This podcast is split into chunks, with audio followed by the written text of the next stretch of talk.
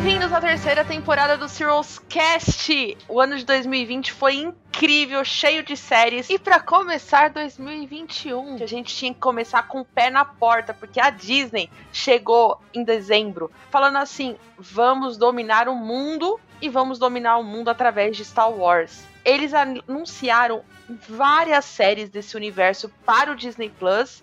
Queria saber de você, meu querido convidado Alexandre, e meus queridos Serials Casts Thiago e Cid, vocês estão animados? Porque eu estou preocupada. Queria dizer isso para vocês. Eu acho que é muita série, é muito anúncio, é muito hype, porém sem muita informação concreta do como vai ser, qual vai ser a vibe. Eu sou uma pessoa traumatizada com Star Wars depois do episódio 9, então Queria saber de vocês. Ah, eu não vou nem começar a falar de episódio 9, não. Ó, oh, de novo, cara. Todo episódio, episódio 9, episódio 9. Pô, a gente chega também. Puta que pariu. Mas assim. Eu falei falando... que eu não ia falar, cara.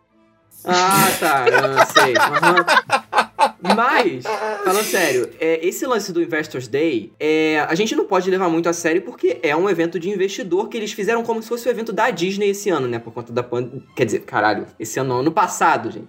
Por conta da pandemia e tal.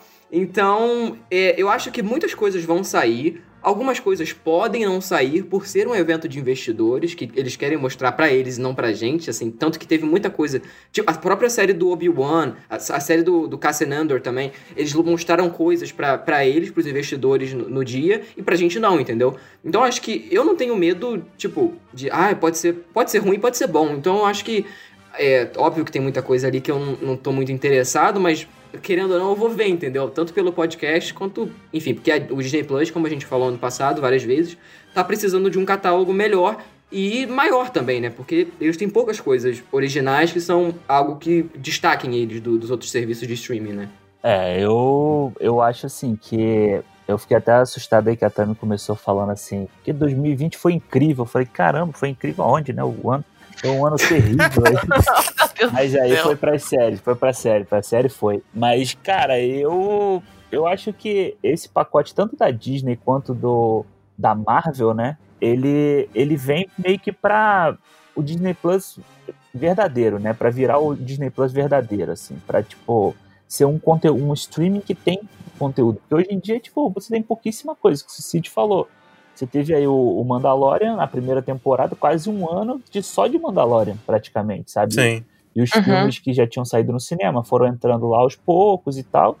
Mas foi praticamente isso. 2021 é que vai ser o ano que a gente vai ter realmente o, o começo do, do, do streaming, né? Aí agora com as séries da Marvel enfileirando uma atrás da outra. Mas, tipo, é. dos anúncios de Star Wars, cara, eu fiquei muito empolgado, assim, com, com algumas coisas, assim. O Obi-Wan, a série do Obi-Wan já tava empolgado. É, essa Acolyte, né, que eles anunciaram, tem cara de que, assim, vai ser, a, aparentemente, é a que, que vai ser mais interessante para mim, assim que me desperta mais curiosidade para ver. Essa do Cassian Andor, eu gosto pra cacete do Rogue One, mas, tipo, eu preferia ver, sei lá, outro personagem do que o uhum, dele concordo. Si, sabe? É, ela deve ser é. tipo um Han Solo 2.0, tipo genérico, assim, sabe? Do, porque ele era bem essa vibe, né? Então acho que ela vai, tipo, ser aventurinha e tal. Eu acho que eles estão apostando. Eles viram. Mas você tá falando do Han Solo, o Han Solo original, né? Não o Han Solo Star Wars Story, né? É, eu merda. espero, né? Eu ah, tá. espero. Tá. Mas eles estão ah, apostando sim. nessa parada mais aventuresca que, óbvio que tá dando muito certo. O próprio Mandalorian é um, um, uma prova de que tá dando muito certo nesse estilo. E eu acho que eles. Por exemplo, a própria série da. É, como é que é o nome daquela série da menina lá que vai sair? Da, da, da Cara Dune lá? Como é que é? O Rangers of the New Republic. É, isso mesmo. É, enfim, ela, ela é Eu não, não consigo, tal, assim, eu, eu não tô tancando.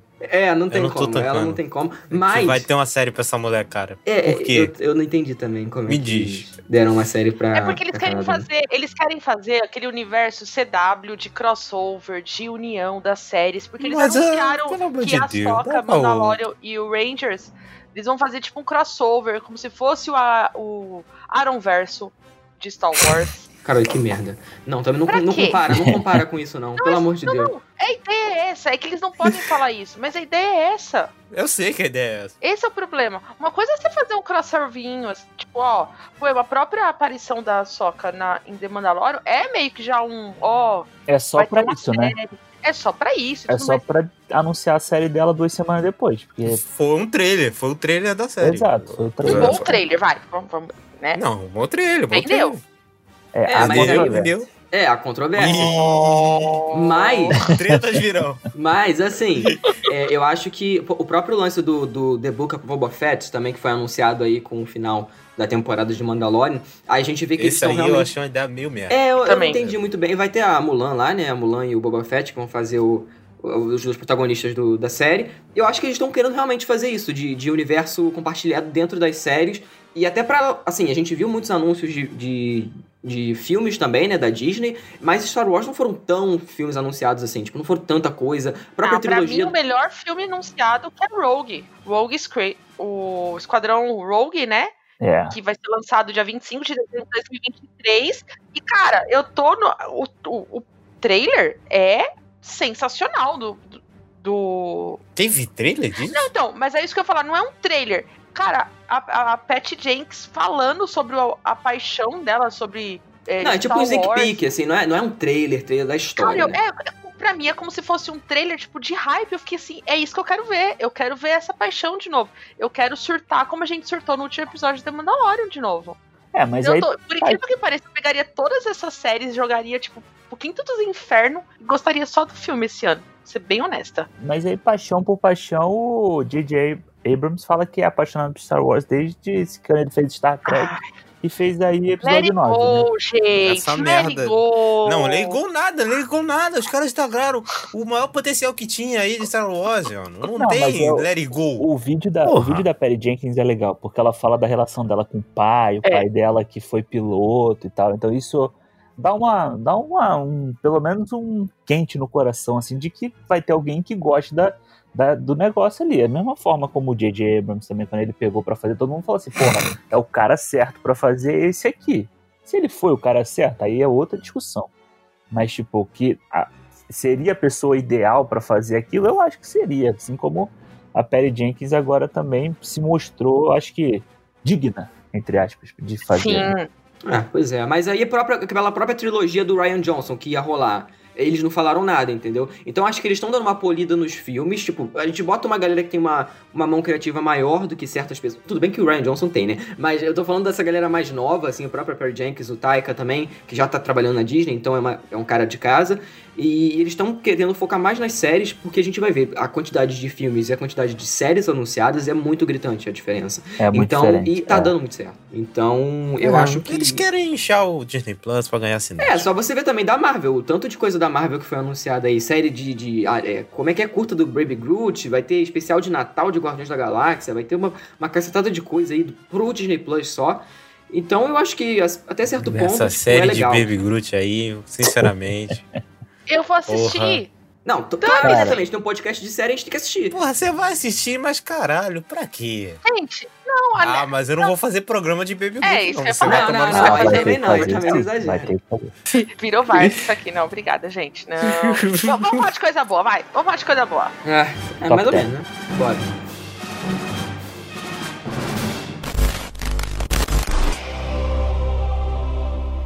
You respect Jesus, but not us! You set the tone, Carter. I do some dirt too, but I ain't never put my gun on nobody who wasn't in the game. A man must have a code. Oh, no doubt. And they said, That's three. Big three. We have to go back! You know, saving people, hunting things, the family business. Oh my god! Okay, it's happening! Everybody stay calm! What's the procedure, everyone? What's the procedure? Stay calm! I'm Federal Agent Jack Bauer, and today is the longest day of my life. It's gonna be legend. Wait for it. Dairy. Yeah, bitch! Magnets! Oh! Bem-vindos ao Serials Cast, o podcast sobre o mundo das séries. Eu sou Tami Espinosa. Eu sou Cid Souza. Eu sou o Thiago Silva. E eu sou Alexandre Almeida. Você pode achar o Serials Cast tanto no Twitter quanto no Instagram, no arroba SerialsCastPod. E seguir a gente no Spotify, no Anco, em todos os agregadores de podcast.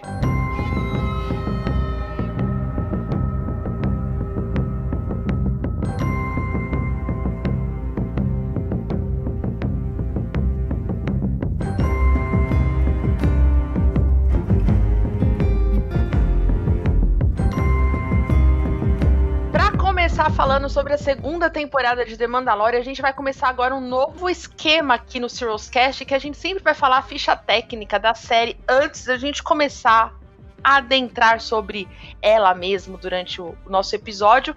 Para quem nunca conheceu, o nome da série, obviamente, The Mandalorian, ele está falando hoje sobre a segunda temporada ele tem o do showrunner John Favreau, que além de ser o showrunner da série, ele é escritor e produtor executivo.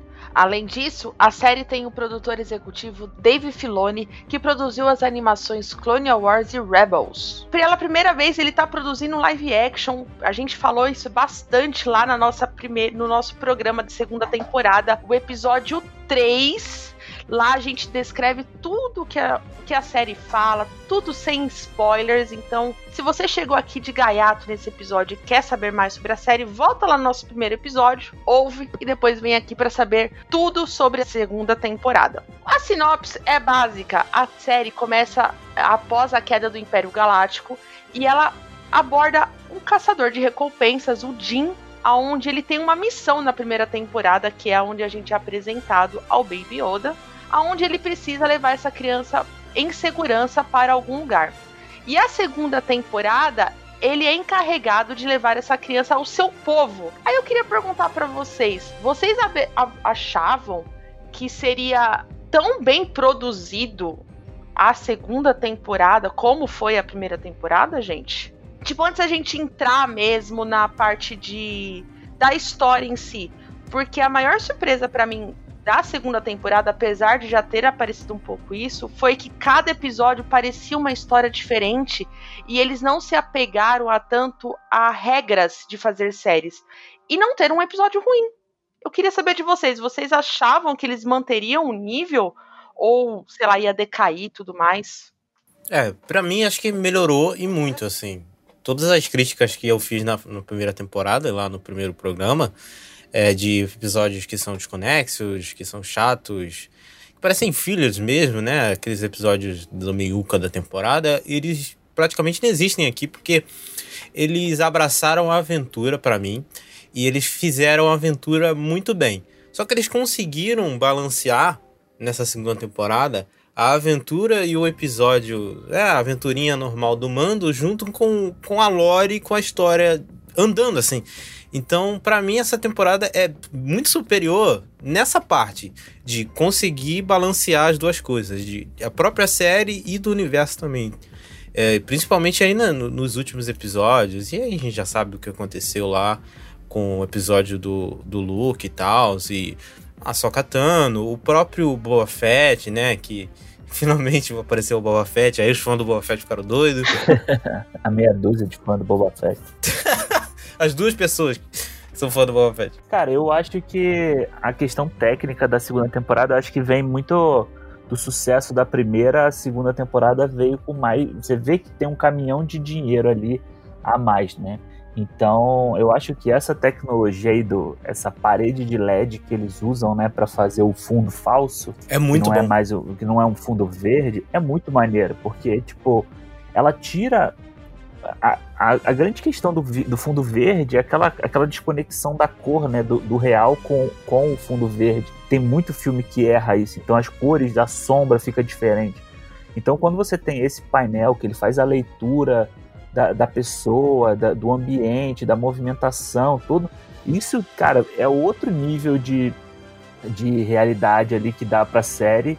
E eu acho que isso funciona muito bem, cara. Tem aqui, principalmente uns episódios tipo aquele lá do planeta de água, é, que, que, são realmente você olha assim e você fala, cara, isso é muito bem feito para ser televisão, entendeu? É cinema na televisão. Assim. É, mas aí também tem algumas partes que são Tipo, aquelas partes de luta lá, parece aqueles vídeos no YouTube que a galera fazia em 2010, sabe? Porque ainda é meio travado, tem umas coisas ali que, tipo, às vezes você vê, ah, isso aqui é televisão não achei, ainda. Não.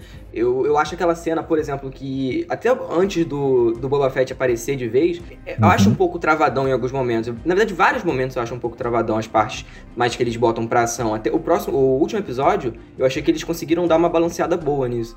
Mas isso me incomodou um pouco. Mas esse lance de produção, eles tipo, botaram de uma forma muito mais muito melhor, né? Porque também, obviamente, eles já tinham a confirmação de que a galera gostava e eles poderiam é, botar mais grana naquilo, né?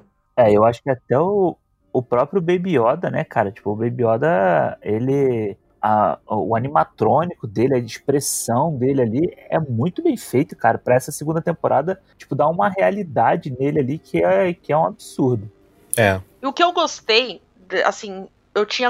Eu ouvindo o nosso episódio da primeira temporada de The Mandalorian, eu lembro que eu reclamei muito da tentativa de fanservice em tudo. E pra quem não era tão apegada a esse universo, ou quem não tinha gostado tanto do Baby Yoda, que não era o meu caso, eu sou fã Baby Yoda, tatuo na pele se for necessário, mozão, bonitão. O, essa segunda temporada, apesar dos fanservice, não foram, não foram jogados, não era, olha, eu preciso ter um fanservice. Eu acho que eles ficaram mais dentro da história, esses oito episódios juntos, e discordando um pouco do Cid, pra mim eu não tive problema nenhum com as cenas de luta. Porque eu acho que é uma série de TV, eu não vou exigir a mesma qualidade que eu tenho de um filme, entendeu? Apesar de ter um, um orçamento gigantesco, maiores que alguns filmes de Hollywood, eu não me importei, tipo, eu fui vendido, sabe? Tipo, eu consegui aceitar da forma que tava. E óbvio lá que a última cena do episódio tinha que ser uma coisa mais assim, né? Overpower na questões de luta, porque, né? A gente tá falando do. do cara, entendeu?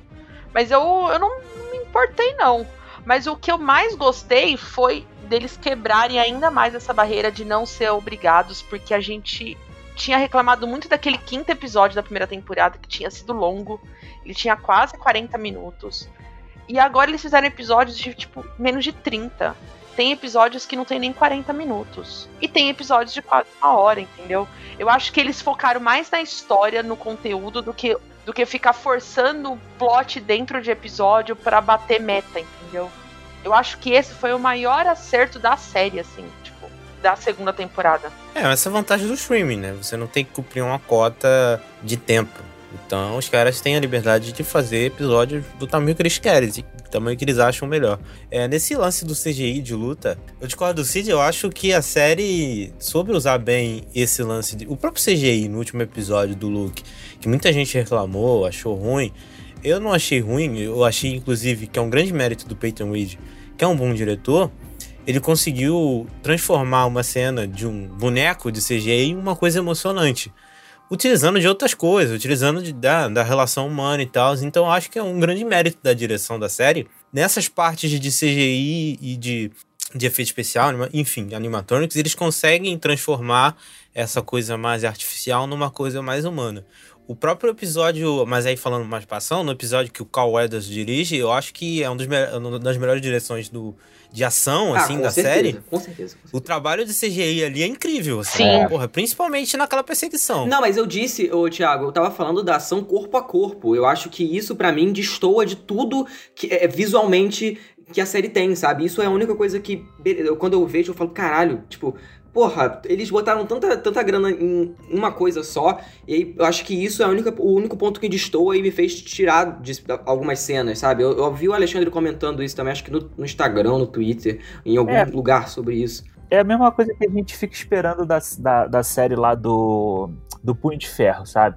Você fica espera- esperando uma puta porradaria de Kung Fu maneira e tal, e não tem, né? Então eu acho que tem, tem realmente, tipo, tem uma. A luta do, do Mandalorian, do, do Mando, né, com o, o Moff Gideon, eu acho que ela ainda ela melhora, mas tem a luta do, do, dele com o robô lá antes, com o Dark Trooper, ela é truncadona algumas lutas desse episódio do, do Boba Fett, elas são truncadas, ela- é como se te fala, parece vídeo de fã, fã no YouTube mesmo, assim, sabe? Só que aí depois tem outras coisas que eles vão, com, com a grana, eles vão conseguindo aumentar. Eu acho que, é, mais do que a luta, o, o mérito pra mim nessa temporada são todas as cenas de nave. Todas as cenas de nave são muito maneiras. É, muito maneiro. Eu, né? eu ia falar isso agora, tipo, na primeira temporada tem um- pouquíssimas cenas sobre de, de nave, assim, e eu fiquei sentindo falta disso, porque pra mim Star Wars é isso, tipo, é, se- é sabre de luz e navezinha soltando tiro e fazendo piu-piu. É isso, é isso pra mim que é Star Wars. E nessa segunda temporada eles abusam, mas abusam no bom sentido, tipo, cada perseguição é diferente, sabe? É, tem a parte do gelo, tem a tipo, tipo, um fugindo, destruindo. E eu acho isso muito bom da série, assim. Agora eu fico assim, cara, vocês vão ter que superar minha expectativa pra terceira temporada, assim, de questão de qualidade. Superaria é. se não tivesse uma terceira temporada.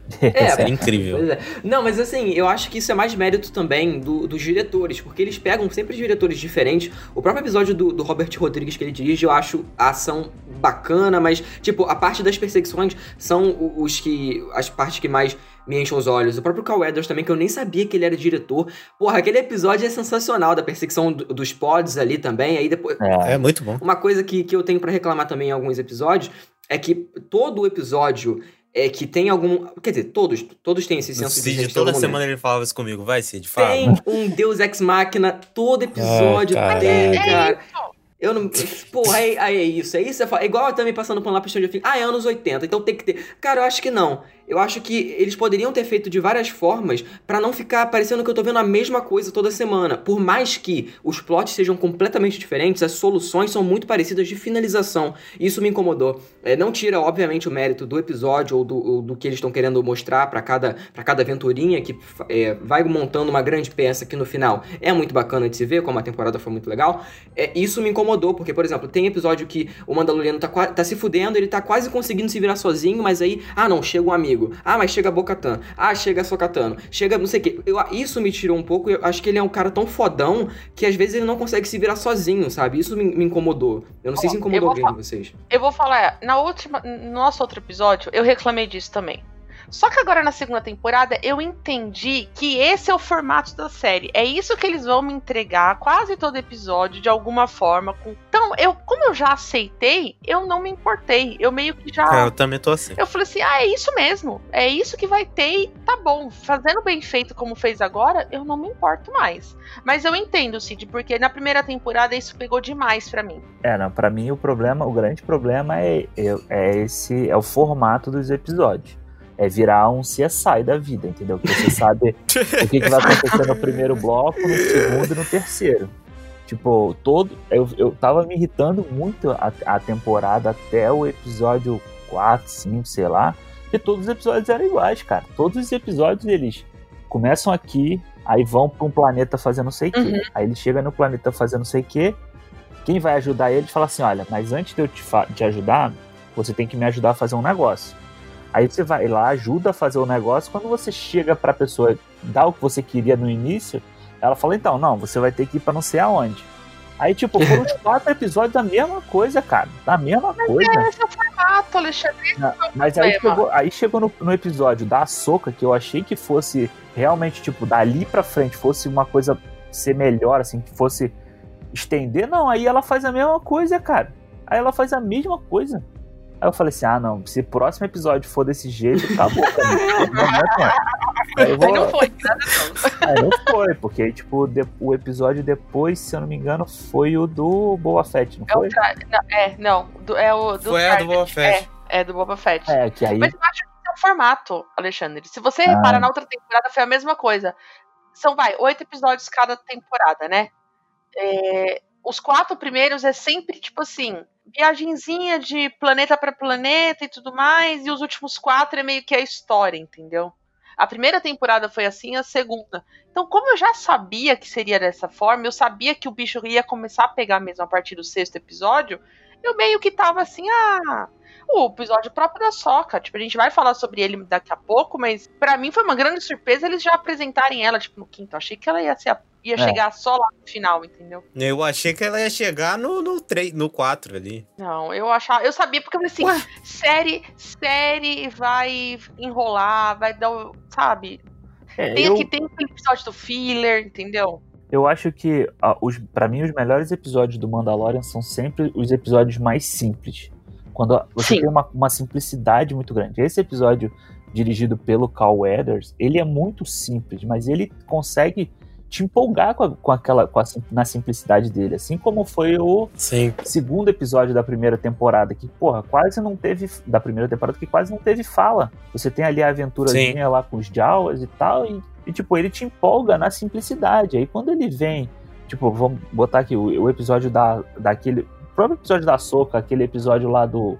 Do caminhão lá, que eles estão da perseguição e tal, que eles ficam inventando umas coisas ali que não, não, não tem Não tem porquê, sabe? Tipo, é, é mais coisa que eles estão colocando só pra encher meia hora. Mesmo sendo só meia hora de episódio, eles ainda estão enchendo linguiça ali, sabe? Pra, ao invés de de ir pra trama direta, pra principal que você tem que ver. Ele já enrola. Se eles já enrolaram quatro episódios antes, vai enrolar mais um no final, no penúltimo episódio. É, tanto que até entre os fãs, assim, ele é o, o, mais, o que a galera menos gostou nesse penúltimo episódio. Eu vi muita gente falando que ele é. Ah, ele é. Tipo, a galera que é fanboy, né? Fala, ah, ele é só bonzinho, ele não é maravilhoso. Mas eu acho ele mais fraco também. Assim, eu acho que nenhum episódio dessa temporada é ruim. Tipo, mal feito. Não, é, pra mim, não. não tem não. esse. Pra mim não tem esse problema que eu tive com a primeira temporada.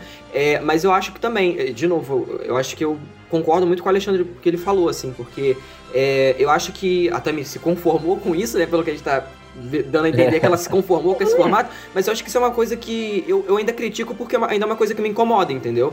É, mas, mas eu sei que muita gente gosta desse tipo de, de série, assim, esse, essa, esse formato, então eu não vejo problema para essa galera, mas para mim, pessoalmente, eu acho que é uma parada aqui que me incomoda e, e principalmente pela, pela forma que é feito. Porque, tipo, a gente poucas séries hoje em dia são originais, mesmo coisa diferente. Tipo, não é, não é um Atlanta. Mas eu, não, eu nem quero que seja, na real. E eu, como a gente falou, a simplicidade. Só que a forma como é feita é um diferencial, sabe? A forma como eles introduzem certos personagens é muito bacana, mas outros são de forma muito genérica. A própria ah. lance do, do, Boba Fett, ele poderia ter sido uma merda da forma que ele foi apresentado, mas foi legal, entendeu? Porque tem uma mão do diretor ali que ele sabe aproveitar o, o material que eles têm. Porque o Boba Fett é um personagem merda, né? A gente tem que é. lembrar. Pois é, é Boba Fett é secundário do secundário do secundário. Pô, Boba Fett só servia pra empurrar o...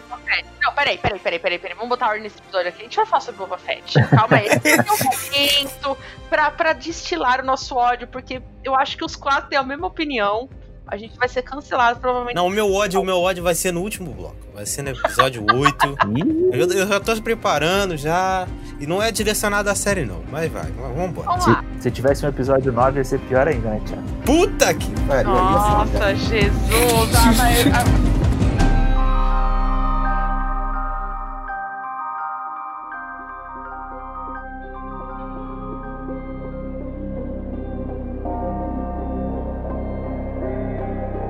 lá, a gente dividiu aqui esse programa em quatro blocos. E no primeiro bloco a gente já começou a falar que é a própria qualidade da série.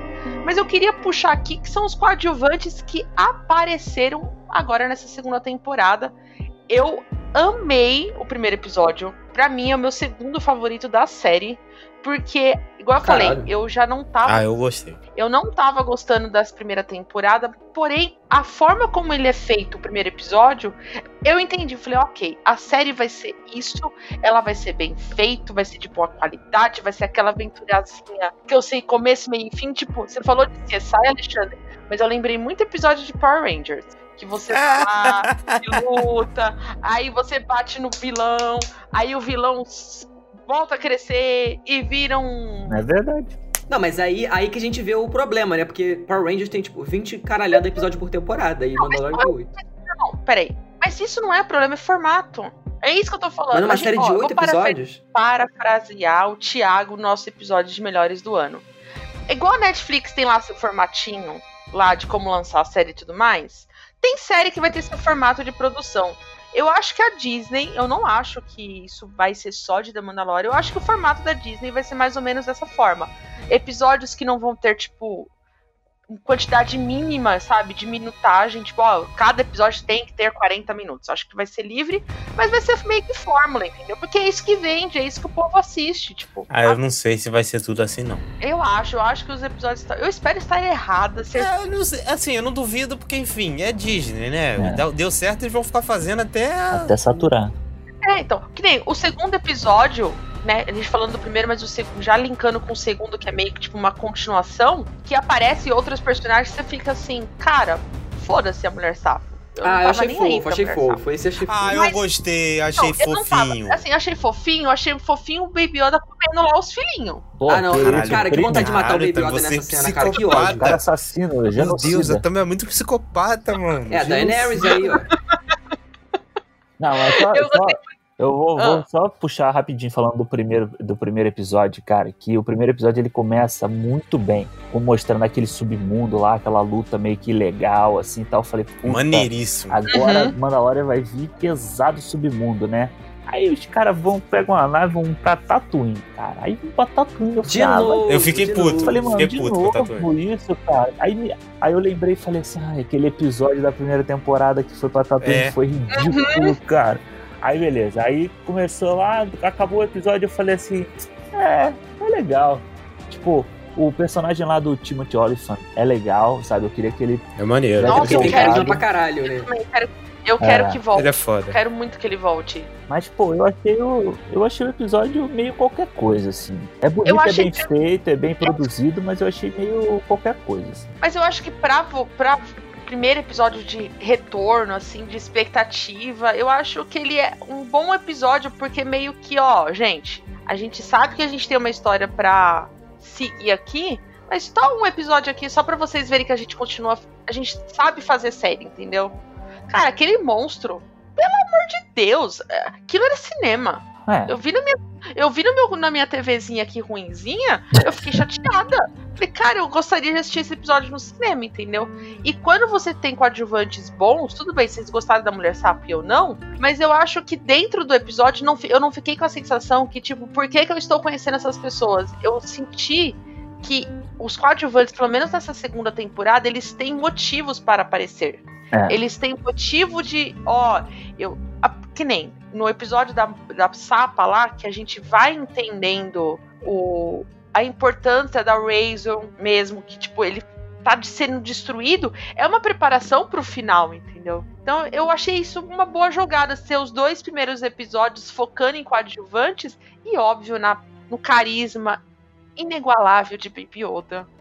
Fofo. Ele tá, tipo, ele tá um nível a mais, entendeu? o segundo episódio é episódios. muito melhor do que o primeiro, cara. O segundo episódio é muito É, demais, melhor, demais, demais. Ele tem uma vibe anos 80 ali, com aquele monstro, assim, que é, porra, é muito É. legal. E assim, você tem, de novo, aquela, via... aquela perseguição das X-Wing com a da Razor Crash, ele, porra, é muito legal, é muito bem feito, sabe? Então, aí quando ele mostra, entra na caverna, aí ele fecha o ambiente pra fazer uma coisa meio. É um terror, mas é um terror tipo anos 80, que é aquele terror que não, não assusta, é muito mais pra você ficar esperando pra ver o monstro, sabe? Lá e tem lá a mulher sapo tomando banho. ninguém fala. Meu mulher- Deus, é Ninguém falou verdade. da mulher sapo tomando banho. Eu não vi Pode crer, falando tem disso. isso. Tem o Baby Yoda assassino lá comendo os, os ovinhos. Baby Yoda genocida. Aí é muito engraçado que ele come de uma vez, né? Ele faz um vup. Verdade. E eu Ah, achei, muito pô, bom. eu eu- e quando eu vi que esse episódio tinha sido dirigido pelo Peyton Reed, eu falei assim, caralho, que maneiro, cara. Pô, porque eu sabia que ele, ele ia dirigir alguma coisa, mas não sa- a gente não sabe qual, né? Eu achei, porra, achei a direção dele bem feita e assim, tipo, meio que deu o aval pro cara dirigir o final, né? Yeah, e ele tá bem, tá bem nessa série. Ele. Gostei da, da, da liga que deu.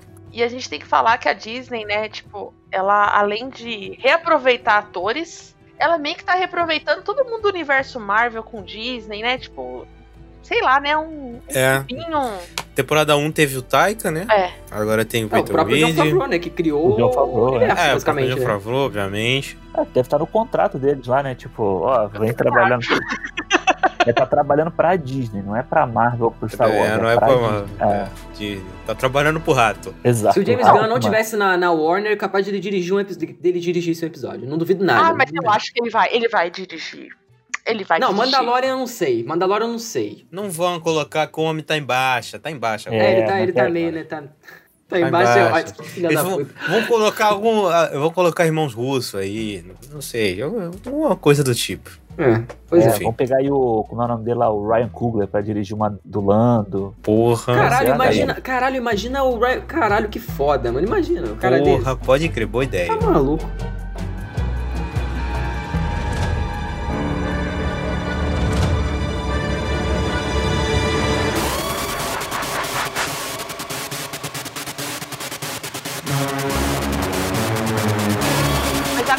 Puxando aqui, episódio 3 e 4, a gente falando de direção, eu queria dar palmas pra Bryce Dallas. Que eu xinguei ela pra caralho na primeira, no nosso primeiro episódio. Porque Porra, aquele Mas foi uma episódio. merda. O Foi uma merda. 5! O 5! Eu, não- nossa, eu tenho ódio daquele episódio tremendo. Só que nesse, ela faz pra mim o meu episódio favorito depois do 1. que é o herdeiro. Eu adorei esse episódio. Eu adorei, adorei, adorei, É. adorei, adorei. Ela Eu acho dirige o 4, né? Ela dirige o 4. O 5, o péssimo, o 5, quem dirige é o Dave Filoni. O amado pela internet foi Não, ele que dirigiu. O 5? Não, o 5 é o do, da temporada passada, que é aquele que eles estão na, na Terra da Água, sabe? Que eles ficam fugindo, meio É predador. a recriação pobre do episódio 6. É, o É, na floresta lá que eles estão lá. É, isso. é, horrível, é horrível. horrível aquele episódio. Horrível. E aí, cara, esse episódio, a herdeira, e ela arrasando. Tipo, eu quero. Ó, trazem. Eu queria ela na frente das câmeras também, vou ser bem honesta, tá, gente? Eu gosto Tá. dela desde Crepúsculo. Meu Deus. Pô, eu crente que ela ia falar desde a vila, aí ela fala desde Crepúsculo. Crepúsculo, próprio porra, aí tu Homem-Aranha também, né? Porque ela fez a- o Homem-Aranha do Sam Ah, Raimi. ela ó. foi a. Não, mas A é o personagem dela é horrível. É o pior personagem do filme. E olha que eu gosto do Homem-Aranha 3. né? Não, é eu muito ruim o personagem dela. ó. É horrível. É, a melhor coisa que o Ron Howard fez, né? Na, na- na teoria e na prática. É... Que vacilo. Não, mas o cara fez o quê? O cara fez Han Solo, gente, pelo amor de Deus. Não sou capaz de discordar. Pois é, não, mas assim, ela, ela realmente, ela fez até uma homenagem pro pai, né, do... Naquela cena da nave caindo lá e tal, bacana. É, e tem muito mais identidade também, né? E os próprios personagens que são apresentados, que é a própria Bo-Katan. E é isso, isso que eu ia falar. A, a Bocatana, ela aparece. Vocês sabiam que ela ia aparecer? Porque assim, igual eu falei, eu só conheço o universo dos filmes. Eu não sabia quem era ela. As pessoas surtando, falar sobre sabre sombrio. Vocês sabiam? Tipo, vocês acompanharam? Já tinham ideia do que isso ia ser abordado na série? Porque pra mim, que não conhece nada, a forma como é apresentado nesses dois episódios é satisfatório, entendeu? Tipo, olha, eu não conheço o universo, mas eu não fiquei boiando como muita coisa aconteceu na primeira temporada que eu tinha ficado boiando, entendeu? Bom, então, é eu que vi o Rebels e o. Como é que é o nome do outro? Clone Wars. É, sei que, que ela aparece nos dois e tal. Ela tem um papel de relevância. Assim, eu não sei se eu posso falar muito porque vocês não viram, né? Mas ela é um papel relevante dentro dessas histórias e eu não sabia que ela ia aparecer. Assim, tinha especulações, né? Espe- Sempre tem, sempre rola essas especulações. Mas tem o próprio lance, ela teve já coisa do, do Darth Maul, que ele já foi também um governante do Mandalore e tal. Ela já teve, entrou numa guerra com, com o Darth Maul, também dentro do, do Clone Wars. Ela já teve posse do próprio sabre, o sabre negro, né? Então, e ela já- também já teve várias tretas aí com ela. Já foi derrotada pelo irmão do Imperador, que virou o cara lá de Mandalore. Ela já foi expurgada, já rolou várias tretas com ela. E ela é uma personagem que ela fica indo e voltando assim também. E a galera gosta muito dela. Então eu, eu fiquei bem surpreso. E eles também é, pegaram a mesma atriz que fez, né? Ela, ela é voice actor e ela também fez a personagem em live action. E isso foi muito legal. E eu não sabia, depois eu fui procurando e tal, porque a voz Ela é a mesma, né? Eu fez o reconheci. Battlestar Galáctica também. É, pois é. Então, então acho que foi uma, uma baita de uma, de uma introdução pra galera que não conhece. Eu até tava curioso pra saber o que vocês acharam da personagem, que vocês não conhecem ela das outras mídias. Então ela aparece também é, no Rebels, eu não vou falar muito aqui, porque vai que algum ouvinte não, não viu e tal. Mas ela tem um papel bem, bem, bem bacana, assim, dentro dessa história. E eu acho que ela vai voltar aí pra alguma série. Talvez eu acho que ela vai ganhar uma série. Eu quero muito, porque ela tem uma história muito bacana. Eu, eu acho, assim, eu gosto muito dela. Eu vou ser honesta, quando ela apareceu, eu fiz assim, foda-se. Pra que que ela apareceu? Achei que ia ser um personagem. Ah, legal, vai ser um só um personagem. Porém, quando ela começa a falar sobre esse sabre sombrio, eu falei assim, como assim sabre sombrio? O que seria isso? Oi? Já tinha aí- aparecido, porra. Não, mas assim, eu não lembrava. Eu não lembrava. Caralho, mano. A Tami. Eu não lembrava. Aí quando ela fala da, da, da Soca, e aí ele vai falando sobre Jedi, assim, aí eu falei, opa, então tá, ela não é só um coadjuvante aparecendo, ela vai ser parte principal da história. E aí no episódio seguinte, que é o do cerco, que apesar de não abordar tanto sobre os Mandalorianos, né, sobre essa raça, porque eu não sabia, tipo, são várias é, religiões, eles falam religiões na série, né? Tipo, é, seitas que as pessoas seguem, né? Que o, É como se fossem uns cultos, né? Não, mas é. E o próprio lance desse sabre negro é, é bacana, assim, pela mitologia, né? Porque ele foi criado pelo primeiro é, Mandaloriano Jedi, né? E, e isso é muito bacana. E quando depois tem ele- nome? Cara, eu não lembro, porque eu vi muito tempo. Mas eu não lembro do nome do cara, não. É, mas aí o próprio lance dele, depois que ele morreu, esse sabre, o sabre negro foi levado pra Coruscant. E aí depois que, se eu não me engano, acho que teve. Ele foi roubado por, um- por um- uma família. E aí depois, como eu já falei, né, foi pras mãos do Darth Vader, aí teve toda a treta lá e tal. Então é muito bacana a mitologia, porque eles, eles acreditam que esse sabre negro foi criado é, pra unificar os povos, né? E isso é muito bacana também. Por isso que ela tá atrás dele há tanto tempo. E eu acho que essa jornada tem tudo pra ficar até mais fechadinha, assim, porque é, a gente não sabe muito bem como que eles vão amarrar isso com o próprio, a própria história do, do, do Jim Jerry, né? Então, enfim, eu acho que eles podem abordar isso pra terceira. Na verdade, eu acho que vai ser o principal ponto abordado na terceira temporada. Uhum. Então, eu tô bem Concordo, empolgado. também acho. É, eu acho que. Eu acho só que esse episódio da. Eu gosto muito desse episódio da Herdeira, né? Eu só acho que pra quem não conhece o, o Clone Wars nem o Rebels, é o episódio que você tem que fazer o dever de casa. Exatamente. Acaba- Eu tive que pesquisar. É. Porque eu fui pesquisar quando apareceu o Sabre Negro, porque assim, eu vou. Eu falei isso, acho que no primeiro episódio que a gente gravou da primeira temporada, e falo nesse, eu acho o Rebels e Clone Wars chatinho, cara. Eu não consigo acompanhar, não. Acho meio. Acho É, meio eu bobo. tive uma boa vontade na, na época, porque É. eu via no Cartoon, né, na época, então, tipo, era mais tranquilo, não tinha nada pra fazer, então eu via, mas hoje em dia eu tava até tentando rever a primeira temporada e ela é meio, ela é, você começa assim, puta que pariu, é um pouco complicado, depois melhora, mas é complicado começar. E aí quando, quando apareceu o, sabre, o sabre sombrio, né, lá no, no primeiro, na primeira temporada, eu fui pesquisar sobre ele. E aí eu li essa história da, da Bocatan, de toda a questão da, da, da briga que teve ali e tal. Então quando ela apareceu, eu meio que já sabia quem ela era.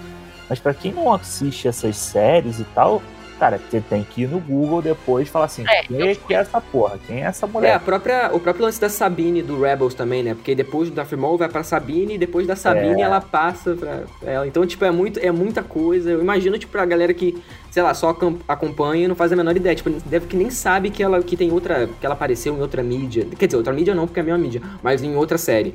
É, então, eu acho que isso, assim, não é uma coisa ruim, óbvio que não, porque eles conseguiram fazer de uma forma é, bem simples, né? Tipo, eles não, não ficaram autoexplicativos demais, mas também não, não, não ficaram faltando muita coisa. Isso é uma parada que eu achei bacana. Assim, quem que é igual a gente, né, que vai falar e tal, que tem que pesquisar um pouco mais, eu acho que dá pra fazer o dever de casa de uma forma até um pouco mais simples, né? Tipo, não é muito difícil você achar sobre o Sim, personagem. sim. É, mas aí, depois, no final, no último episódio, eles explicam melhor o bagulho do Isso.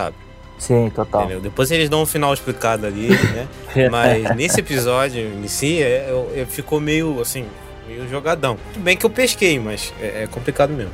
É. Eles deviam ter dado um jeito melhor ali. Tinha que ter dado um jeito. Não, e aí o episódio seguinte que é fantástico, né? O cerco lá é fantástico. E, e ele, além de ser fantástico, tipo, de tudo, ele começa a pincelar, eu queria saber a opinião de vocês, é polêmico, começa meio que se unir aos filmes, É, Começa a aí- arrumar a aí que eu fiquei puto. Começa a é arrumar a começa casa. a arrumar a casa. Aí que eu fiquei meio puto quando deu o gatilho pra mim. Então, gatinho. que é que a gente acaba descobrindo que eles estão querendo o Baby Yoda, que a gente ainda sabe que é Baby Yoda, né? Que eles Não. usam o sangue da Ainda não, é Baby Yoda. Não, calma. É, Não eu começa acho não, não, não, Eu não tenho começa. minha opinião sobre isso, é Baby Yoda. Tá, eu mas defendo. não dá confiança não, porque tua galera aí, depois a gente fala. Não foi com essa. Thiago tá É com Baby ódio no coração. Não, é Baby Yoda, meu irmão. O Grogu é o cacete. E a gente descobre que o sangue, né, do Baby Yoda, ele tem uma alta contagem de M's e ele tá sendo usado para experiências, para tentativas de clones. Hum. E eles começam a pincelar, eles soltam essa informação. Eu acho que quem viu os filmes, quem tá acompanhando, começa a falar assim: Oi, Snoke, tudo bem com você, meu querido? Cansei. Peraí, eu tô gostando ou não tô gostando disso? Eu fiquei na dúvida e aí eu queria trazer na roda. Vocês se incomodaram com essa tentativa de ficar arrumando a casa de Star Wars? Porque eu não esperava isso da série, vou ser bem honesta. É, eu também não esperava não, mas quando, quando eu vi eu achei interessante, porque é uma forma interessante você justificar como que o Snoke, já que ele era um clone ali, né, já que ele era era uma coisa que o, o imperador estava construindo, como que ele podia ter um poder daquele que ele tinha. Meu Deus, o Imperador. O Imperador. É. É, é legal. Eu gosto. Assim, a- o, o grande problema é que a cagada do imperador, do vovô, vovô Pal- Palpatine, essas coisas Ai, já caralho. foi feito. Então, assim, se tem alguma coisa pra arrumar a casa, pra varrer, É, não tem A como desfazer pra- a parada. é, né? vai varrer a poeira pra debaixo do tapete e a casa fica bonitinha no final das contas. Mas, enfim, já tá lá, É tipo um é. retconzinho, né? Eles vão tentar fazer um retcon pra botar ali, pra tentar. Será? Será que eles vão. É tentativa de retcon? Ah, eu tô achando acho, eu acho que. justificar. Eu acho Não, que não querem não, justificar. Não, ele só quer dar justificativa. Não, então, eu mas isso é um, é um retcon da parada que eles vão, vão dar, assim. Eu acho que isso não tem. eu Mas não, se não for vejo pensar, problema. a série toda é retcon, né, Cid? Porra. Também, Mas eu né? acho que isso aí vai, isso aí vai, pra, vai sangrar para as próximas, pras próximas séries também, cara. É, Rangers Vai. of the New Republic vai ter o bagulho desse, a Soca lá vai ter também. Então, tipo, pode ter certeza que a gente vai, nessas séries todas, a gente vai ver tudo, eles amarrando tudo entre o episódio, entre o Retorno de Jedi e o Despertar da Força, pra tudo fazer sentido lá na frente. Eu Ah, acho claro. que essa, esse, esse pontinho, né, que eles, tipo, né, esse, essa- esse pontinho, é ponto e vírgula, nossa, que eles fizeram, né, pra tentar explicar o episódio 9, eu acho que é mais pra justificativa das outras séries do que do próprio episódio 9, por exemplo. Eu acho que é pra dar pano pra manga, pra a própria série do Diego Luna, né, do Rogue, tipo, talvez eles usem, tipo, que, que, que você vai ver esse cara? Tipo, um cara que a gente já sabe que morreu. Desculpa, gente, É. se você não assistiu Rogue até agora, sinto muito, ele morre no final, tá, queridos? Ah, muita gente vai ver porque o cara é muito bonito, né? Pode Ah, ser eu sou muito bonito também não exagera. É muito ele é bom bonitinho. o, o, o galãs feios. Ele Não, É, galã exatamente. feio Não. Total. Ele é lindo. Ué, mas é- tem muita gente que acha ele bonito, ué. Ele não- é tão galões feios assim, não, gente. né? não, não é Eu não sou, eu não sou um especialista no assunto, mas sei lá, eu não acho ele tão galões feio. Eu sou, eu digo, ele não é feio. Olha, mas isso que você tava falando, eu ia falar mais, mais pro final. Mas eu vou falar agora, logo, já que você puxou o assunto. Que eu acho que a única coisa que me incomoda nessa temporada do Mandalorian é que ela parece que ela virou escada pra essas outras séries que vão ser lançadas. Ah, mas vai ser pra Porque, caralho, tipo, vai virar MCU. É, porque assim, é, todos os anúncios que foram feitos, você tem pelo menos um episódio do Mandalorian que justifica Uhum. aquele, lança, aquele anúncio. Uhum. Então a Total. segunda temporada foi toda pensar, pensada pra esses anúncios, só tipo, porra, você tem o episódio da Soca, você tem o, o episódio lá que tem o careca, o, o Mayfeld, que vai estar na no, no Rangers of the New Ah, o careca vai estar? Ah, dizem Puta que, que vai estar. E aí vai É, ter a, a Gina Carano também aí, que apareceu pra Ah, não, essa mulher não, cara. É, mano, essa mulher, além de já ser cancelada pela internet das merda que ela fala, ela ainda é muito ruim. Ela é muito ruim. Ela é horrível, ela é horrível. Cara, eu acho que ela é Pô, a pior. Ela a parece atriz, dar vontade atriz de rir. é a pior coisa da parada. Ele é muito ruim. Mano, Puta ela, que O pariu. personagem não é tão ruim, cara, mas a mulher estraga o personagem. o último episódio, Eu ela brigando com a arma é sacanagem de ruim. É sacanagem, é. Não, mano, tem, tem um Mas aí, vídeo ó. que eu mandei pro Thiago há um tempo, cara, que, que mostra muito a- as caras e bocas que ela faz. Tipo, o, o Dean Jerry tá falando com ela, cara. Ele tá falando uma coisa assim, tipo, tô- vou, pô, vou pedir uma ajuda pra você. Aí ela tá olhando pro chão, ela dá uma quebrada no pescoço, assim, olhando pra ele, como se estivesse puta, assim. Gente, por que, que ela tá puta se ela tá falando com o amigo dela, sabe? É, é só pra falar É. que ela é mal, é isso? Tipo, e a mulher já é uma Ela montanha, tipo, ela é muito grande. biquinho. Exatamente, É. e ela, ela já é imponente por si só, tipo, não precisa ficar forçando, sabe? Isso que é o meu Exato. problema. Ela fez o, o Deadpool, acho que eles viram ela no Deadpool, acharam ela muito bereza, e falaram, vamos pegar pro, pro Mandalorian, vai, vamos fazer ela aí Não, ela faz acontecer o em Velozes e. Furiosos lá, o Velozes e Furiosos 3. Pô, Puta ela- que pariu. Ela sai na porrada com a Michelle Williams lá, Cara, Michelle Rodrigues. Gina Carano, Dublê, gente. ela é, ela é o The Rock que deu errado. É porque ela é lutadora, né, também, então ela não precisa de dublê. Mas, mas assim, eu acho que ela é péssima, e ela, além de ser uma filha da puta na vida real, é, mas, mas The Rock Chernobyl. É, pois é, infelizmente, né? E então eu imagino até o clima no set. Ela encontrando lá o Pedro Pascal, porque ela tá falando mal da galera que bota pronome na Bíblia, Caraca, o Pedro deve Pascal ser bota, um né? Então imagina esse set. eles querendo se descer a porrada lá dentro do, do, do set, mas enfim. Eu acho que a personagem, ela, ela é. Ela, na teoria, é bacana, mas na- no- a gente vendo é uma merda por conta dela, infelizmente.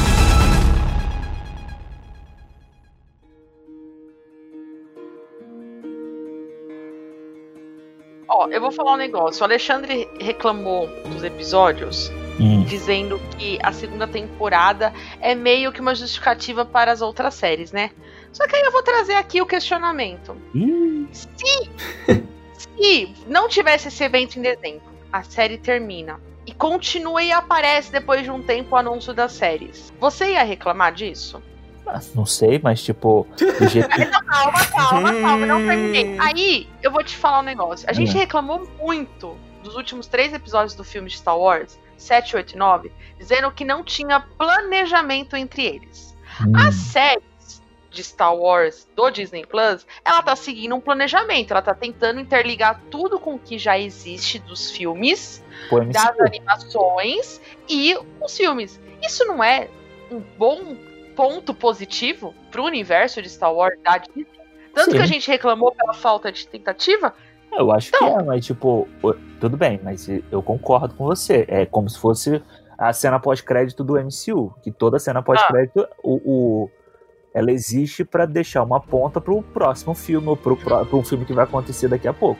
Daí você Concordo. ter um episódio em que o que que, tipo, o que que a Soca no final das contas, ela serviu? Ela serviu pra dizer qual era o próximo planeta que eles tinham que ir e que o Baby Yoda tinha e dar o nome do Baby Yoda, na verdade. É. Uhum. é foi praticamente Fala um pouquinho do background dele só. é, foi praticamente só pra isso que ela serviu. E aí, pra depois de duas semanas, eles anunciarem: olha, vai ter uma, uma série da Soca. Eles não precisariam ter feito nenhum episódio todo com ela ali pra anunciar isso. Já teria hype das pessoas que já, que, já queriam ver ela num, num live action, entendeu?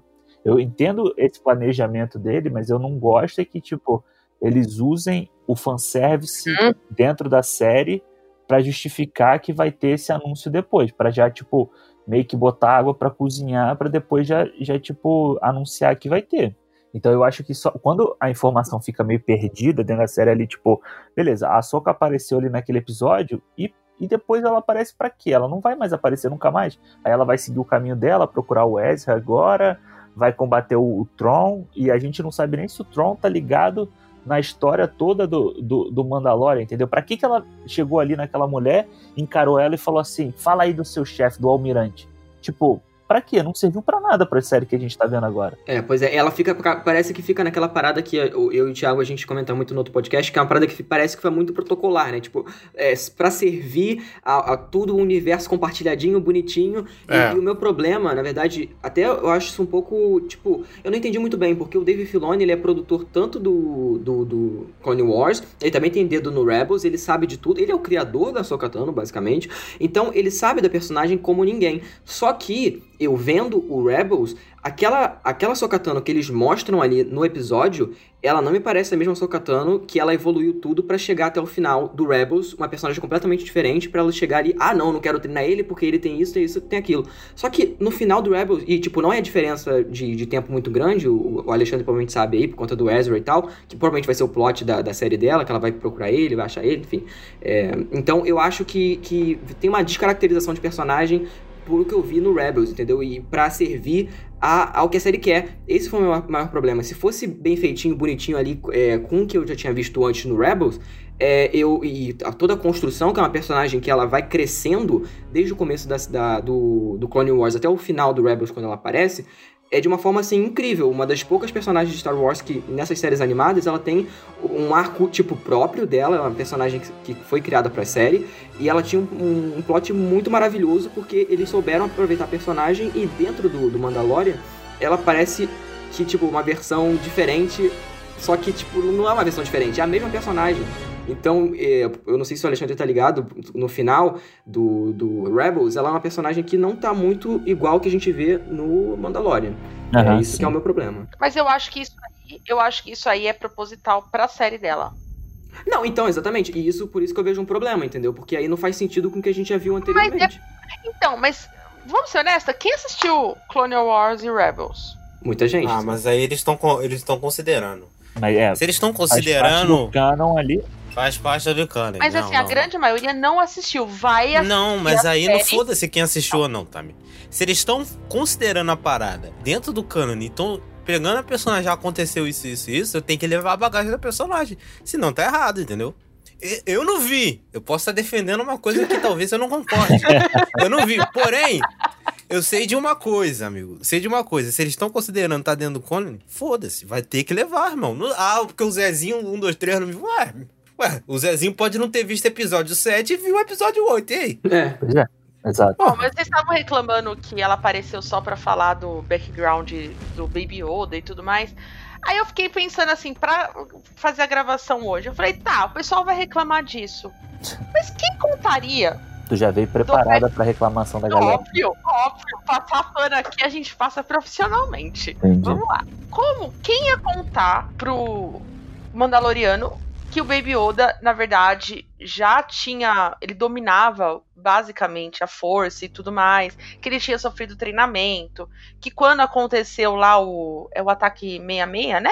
É a Ordem 66, né? A Ordem 66, é isso mesmo. Horda 66 e quem, além dela, um outro Jedi que a gente sabe que ainda está vivo dentro daquele período, porque ou era o Luke, ou era ela, ou era um cara Hulk que a gente não ia saber. Não, tá, mas eu, não, eu particularmente, não tô rec...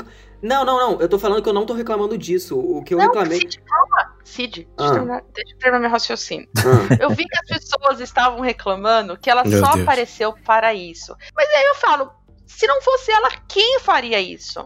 Por isso que eu acho um grande acerto ela ter aparecido e só ter aparecido nesse episódio. Eu não precisava de mais dela, entendeu? Porque qual é o sentido dela aparecer mais na série? Tudo bem, ela poderia ter sido aparecido no oitavo, no último episódio, em vez do Luke? Poderia. Teria a mesma vibe? Não. Não, pra função que ela apareceu dentro da série é, ó, eu vou explicar pra você o que é os Jedi, por que que eu não posso treinar ele, então vai justificar a separação de Baby Yoda com o Ma- Mandaloriano no final, vai explicar por que que o Luke vai aparecer no final, e a gente vai ter, tipo, duas frentes de Jedi agora dentro da série. O pessoal que seguiu ó, o próprio Luke, que é o que a gente vê depois lá no episódio 8 episódio 9, Então já sabemos o que aconteceu com o o Baby que Yoda. aconteceu e o outro lado que a gente não acontece que a série pode abordar, entendeu? É, eu acho que ela só não aparece no último episódio, não foi ela, aí é pelo que você falou, porque pouquíssima gente viu Rebels e Clone Wars. Assim, pouquíssima não, mas poucas pessoas comparadas a quem é, conhece. se o comparado com os filmes, Eles, claro. ele- não, eles queriam apelar pro fanboy. É. Eles Ah, com É, certeza. E, E a e- gente não reclama, tá, gente? Eu não tô reclamando, tá? Se eles Tá estão reclamando. chegando a hora de eu reclamar. Tá chegando a hora de eu reclamar. Não, mas Já, assim, já. eu acho que, por exemplo, ela poderia ter treinado ele por- pelo background que, que, que eu já tenho dela, entendeu? Então por isso que eu acho que eles fizeram muito na conveniência pra ser o Luke Skywalker, pra ligar com o Luke Skywalker, e por isso que eu acho que é um fanservice que não que na hora eu fiquei muito empolgado. Claro, porque eu sou bitch do Luke Skywalker. Porém, pe- pensando depois, isso me incomoda porque é uma conveniência que eles fizeram só pra personagem ter a série dela e pro Luke aparecer também. É, então, É claro. isso que, isso que me incomodou no final das contas, entendeu? E é isso, assim. a- No mais, tirando isso, eu acho que o episódio é, dela, né, que ela aparece, é, tem pr- problemas de direção. Eu não gosto desse, desse, desse é, Dave Filoni tentando emular o lance do, do Kurosawa lá no Sete Samurais. Nem, Eu nem um pouco sutil, né? Ele bota na cara dura. É, emular. Porra, eu gostei pra Eu caralho. gostei também. Eu não, Gostei eu, pra eu, eu caralho. não gostamos, o Thiago também gostou, aparentemente. Pra mim é um dos piores episódios da temporada. Desculpa, Nossa, mas. não. É. Nossa senhora. Nossa, eu Eu gostei acho- pra caralho. Eu, eu, eu amei tanto esse episódio que eu não sabia que ela ia aparecer. Dei play e com 20 segundos eu tava de pé, dando, batendo palmas. Eu não tava igual a Tami, né? Eu tava eu tava- normal. Opa, Mas eu gostei. Eu gostei, assim. Eu achei que. A, a luta final é bem maneira, eu achei bem maneira. É, e todo, todo o climazão, eu achei o conceito do planeta todo pulo, todo fudido, maneiro, assim. Achei tudo maneiro. O problema é que é realmente um pouquinho escuro, mais do que o necessário, é quase um Zack Snyder. mas deu pra ver, assim, deu pra ver. deu pra ver Não era nada sabre de. dela é uma luz fluorescente, branca, né? E você Mas, tá Ah, então, deu, deu pra ver. Isso que era Deu- graça. É, mas, pô, aquela cena que, que ele faz, tipo, como se fosse a câmera, fosse o olho dela, assim, sabe? Meio que. Parece lobisomem de novela da Globo, assim, correndo no meio do mato. Pô, aquilo ali é muito ruim, cara. Foi muito ruim. Ai, que sabe o que eu lembrei? Eu lembrei de Crepúsculo. Lua Nova. É, exatamente. É tipo a corridinha do, Ed- do Edward. É exatamente isso. Pra ver o quão bom é. Eu acho que. Eu acho que o que prova esse episódio, pra mim, pelo menos, prova que o Dave Filoni é um cara que tem muita ideia boa, assim, que ele tem uma cabeça boa pra escrever, mas, mano, não sabe dirigir, cara. Não sabe dirigir. Porque, tipo, é melhor É. deixar ele ficar ali fazendo, né, amarrando a história, fazendo, escrevendo e tal, e deixa dirigir quem sabe dirigir. Eu não acho que ele vai dirigir mais, eu acho que foi só uma homenagem mesmo. A... Ah, duvido, Não, mas ele já dirigiu outros episódios já, eu acho. Pelo É, que eu- dirigiu, pô, o do primeira temporada de Tatooine é dele, cara. Ah, é. É uma merda. que aquele bosta, episódio. Merda, o que pior episódio da uma primeira merda. temporada, pô. É chato, é Pois monótono. é. É, então a gente já viu o problema e onde é que tá, não é pessoa. Ah, é. Dá na mão do Peyton Reed, pô. Ah, não, gente, só, pra, só antes da gente passar aqui, eu, eu não, Ah. não gostaria de passar esse pano pra Rosário Ah. Dawson aí, porque a gente tá sempre se posicionando, então a gente não pode deixar passar em branco Verdade. que a atriz E também é verdade. já fez uma cacetada de merda aí por conta de um cara que trabalhou, um cara trans que trabalhou pra ela e o cara processou ela, então tá correndo aí um processo contra a atriz, coisa de, pô, envolve até agressão e, pô, Cara. transfobia, até um, às vezes de gatilho aí pra quem tem gatilho, porque a notícia que eu vi, eu que sou uma pessoa cis, eu fiquei até embargado das, das paradas que, que eu li, assim, então... É bem filha da puta mesmo, eu li. É, e aí eu fico um pouco preocupado porque, assim, a- tanto ela quanto a, a, a menina lá que faz a cara Dune são, Imagina, essas, né, duas, duas problemáticas pra caralho e estão ganhando muito destaque dentro da parada. Então, por mais que a gente É. goste das personagens e goste da, daquilo que a gente tá vendo ali, a gente não pode esquecer também dos atores. E eu acho isso muito importante a gente falar aqui porque a gente tá sempre falando dessas coisas. Então não tem Sim. como passar o pano pra essas, pra essas mulheres, assim. Então, é Já complicado. pode fazer aí um episódio, a Gina Carano, ela e o Bill Burr, né? Que o Bill Burr que faz o Mayfield também tem todo um monte de polêmico, falou um monte de merda. O, o- no especial da Netflix dele, ele faz umas piadas machistas contra é, a Michelle Obama e tal.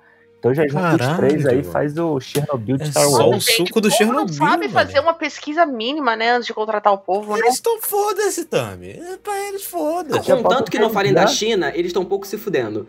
É. Bota o James Se Gunn pra dirigir esses três aí, tá tudo certo. Pois é. Não, mas se a Letitia Wright, por exemplo, não tivesse falando mal da, da China, a Disney ia estar com ela de boa, entendeu? Mas falando mal da China aí, minha filha. Tá Aí fudida. É. deu ruim pra ela. Deu ruim pra Exatamente. ela. Mas enfim, acabou o parêntese. Imagina o set com essa galera e o nosso querido mano. Não, e o próprio, querido- o próprio Giancarlo Esposito, que é gay, né? Então a gente já vê que também, né? Imagina aquela cena final lá, que delícia gravar. Que, nossa, que maravilha, Caralho, né? deve acabar a cena e sai daqui, combada da filha da puta. Pois é.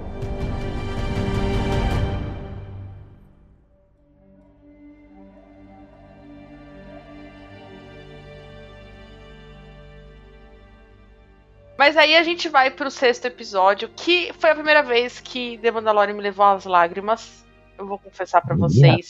Pesado. Porque, eu, gente, eu fiquei chocada com a destruição da Raison.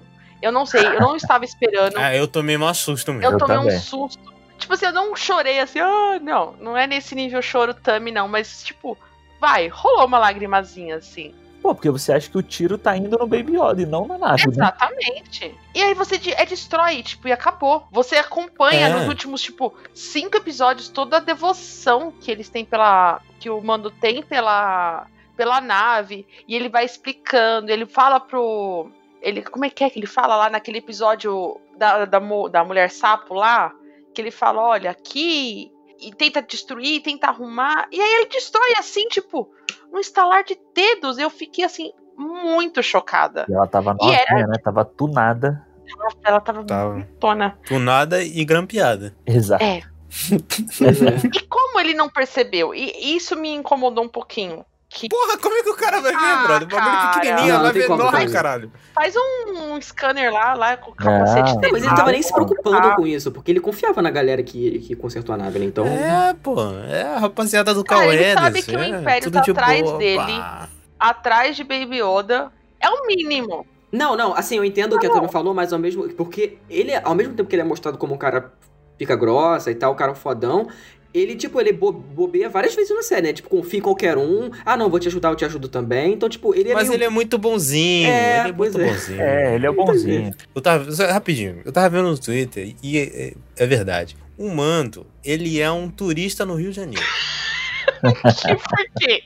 Deixa eu entender. Porque turista no Rio de Janeiro é Ah, sou enrolado muito fácil, entendeu? Só se fode. A Porque vai. pendurada. É, não, ele é gente, enrolado não. por taxista, é enrolado por vendedor, por camelô na praia, pra gringa é mais caro. A gente sabe, quem é do Rio de Janeiro sabe dessas. Entendeu? Pra carioca é mais barato do que pra gringa. Então, o Mando é um turista no Rio de Janeiro.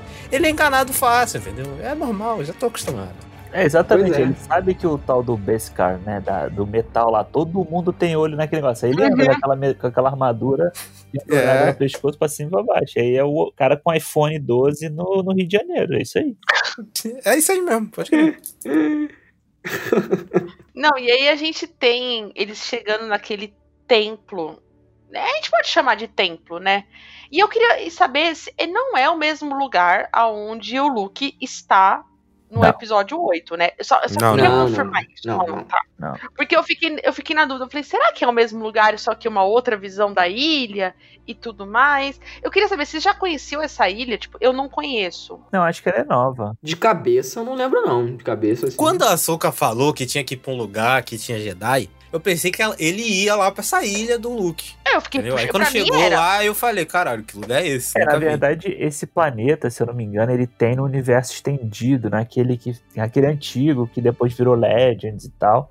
Ele já existia, essa história do, desse planeta que foi onde os, os Jedi se criaram. Depois que lá é que criou meio que a, a cisão entre os Jedi e os Sith e tal. Então, tipo, tem uma. Isso já, já tinha um- isso no, no, no universo expandido de Star Wars, aquele planeta lá. Só que ele, eu acho que em nenhum outro material tinha aparecido, assim. Material Hum. de vídeo, né? Eu devo confessar que é pra escrever a pauta, eu achava que era isso. E eu, na hora que eu tava escrevendo a pauta, eu falei, ah, mesma ilha. Falei, vou pegar a imagem e tudo mais.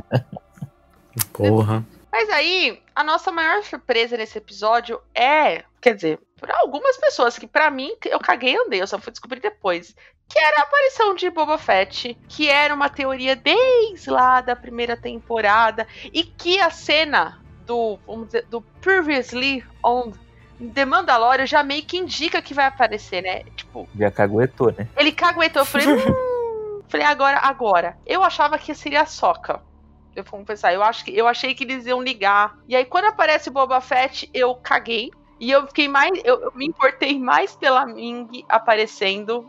Mieta, mozão. Eu amo essa mulher, gente, a que faz a. Como que é o nome do personagem dela em Mandalorian, gente? É... Porra, ela é tão X que eu esqueci. Eu chamo ela de Não, Mulan ela só. tem nome, ela tem nome. Eu chamo É ela de Mulan toda vez. Mulan. É que eu lembrei de Agents of Shield, a cavalaria e ela lutando lá, e as cenas igualzinha, cara. Eu falei assim, ah, É Fennec o nome dele, dela. Fennec. é é Fennec. E eu adorei ela voltar e tudo mais. Só que assim, eu caguei e andei. Eu fiquei mais importando com o Grogu. Grogu não, Baby Yoda.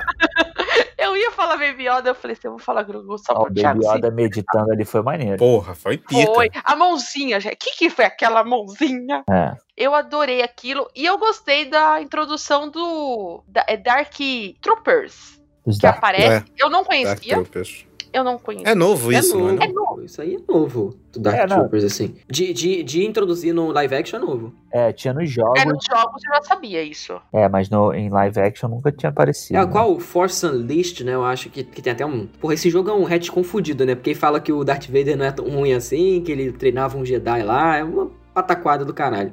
Uhum. Mas, mas eu, assim. Nossa, que merda. pois é. Mas Dentro- o jogo é bom, viu? Não é ruim. É, não. não, o jogo em si, a jogabilidade é bacana e tal, mas a história é uma É. merda. Mas, mas assim, eu acho que esse episódio ele é bacana, até por conta dele introduzir esses personagens de novo, né? Que a própria. O próprio Boba Fett eu acho que poderia ficar uma merda, mas a forma como eles mostram ele voltando, ele obedece pra caralho. é, tipo, é uma cena que ela não tem sangue, obviamente, porque é Disney, mas ela, ela é muito visceral, tipo, na forma como ele desce a porrada nos Stormtroopers, assim. É. É, ele E dá essa isso é porrada legal, mesmo. isso é legal pra caramba. E, e Ele enfiando mesmo- aquela lança, né? Nossa. Pois é, pois é. E o ator mandou muito bem também. A própria Mulan também obedece pra caralho. Aquela cena dela, dela, pô, dando mortal pra E a Lin Cavalaria, Wen, e a Lin Wen, ela tem tipo 50 anos já, tá ligado? Então não é tão nova assim, mas ela tá lá Caralho, fazendo. calma aí, tem parada. 50 Ela tem anos. 50 anos, gente. Ah. Ela apareceu em Porra, Nar. tá conservada. 96, ela apareceu É, ela e a em Nar. Marissa Tomei estão conservadíssimas aí, né? As duas são Tá. excelentes. Então, É, Mas- eu acho.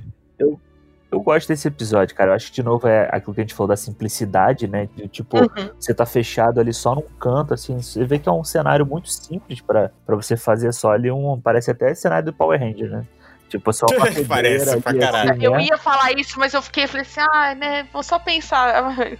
parece pra caralho. E aí, mas eu acho bem legal, assim, essa coisa. Eu acho que a gente tem- vê a importância ali do bastão dos, do povo da areia, né? Que o, que o Boba Fett usa pra dar porrada em todo mundo. Você vê que realmente é uma arma bem mortal e tal. E, cara, eu acho que. Eu, eu acho legal eles trazerem o Boba Fett da, do filme, né? Lá do, do Clone. Do, Ataque dos Clones, né? Que ele era o Jungle Fett, no caso ele era o pai do, do Boba Fett. E aí, como ele é um clone, ele volta mais velho e tal. Então eu acho legal ele mostrar a cara dele mais, né? Porque fica ali aquele fanservice do primeiro filme, né? Que, do primeiro Uhum. episódio, que todo mundo sabe que é ele, quem já viu os filmes sabe quem ele é. E depois, quando ele aparece, aí depois ele vai pegar a armadura que tá com o Mando. Uhum. Então a gente já meio que também sabia que uma hora isso ia acontecer, né? O Mando já tava com a armadura dele e ele foi lá bus- pegar. Mas eu- é maneiro, porque é inclusive porque o Boba Fett é, tá com a barriguinha de chope ali, né? Então ele. Tá, uma barriguinha de chofe gostosa. Com a armadura por cima, assim, foi, foi maneiro. Foi. Eu, eu achei bem legal a, a, a questão dele usar aquele míssil que ele tem nas costas pra acertar Pô, a isso é nave lá. legal, isso foi legal pra caramba. É, foi, foi, um, foi um puta fanservice. E assim, eu tava com uma expectativa meio baixa pra esse episódio, porque eu não gosto do,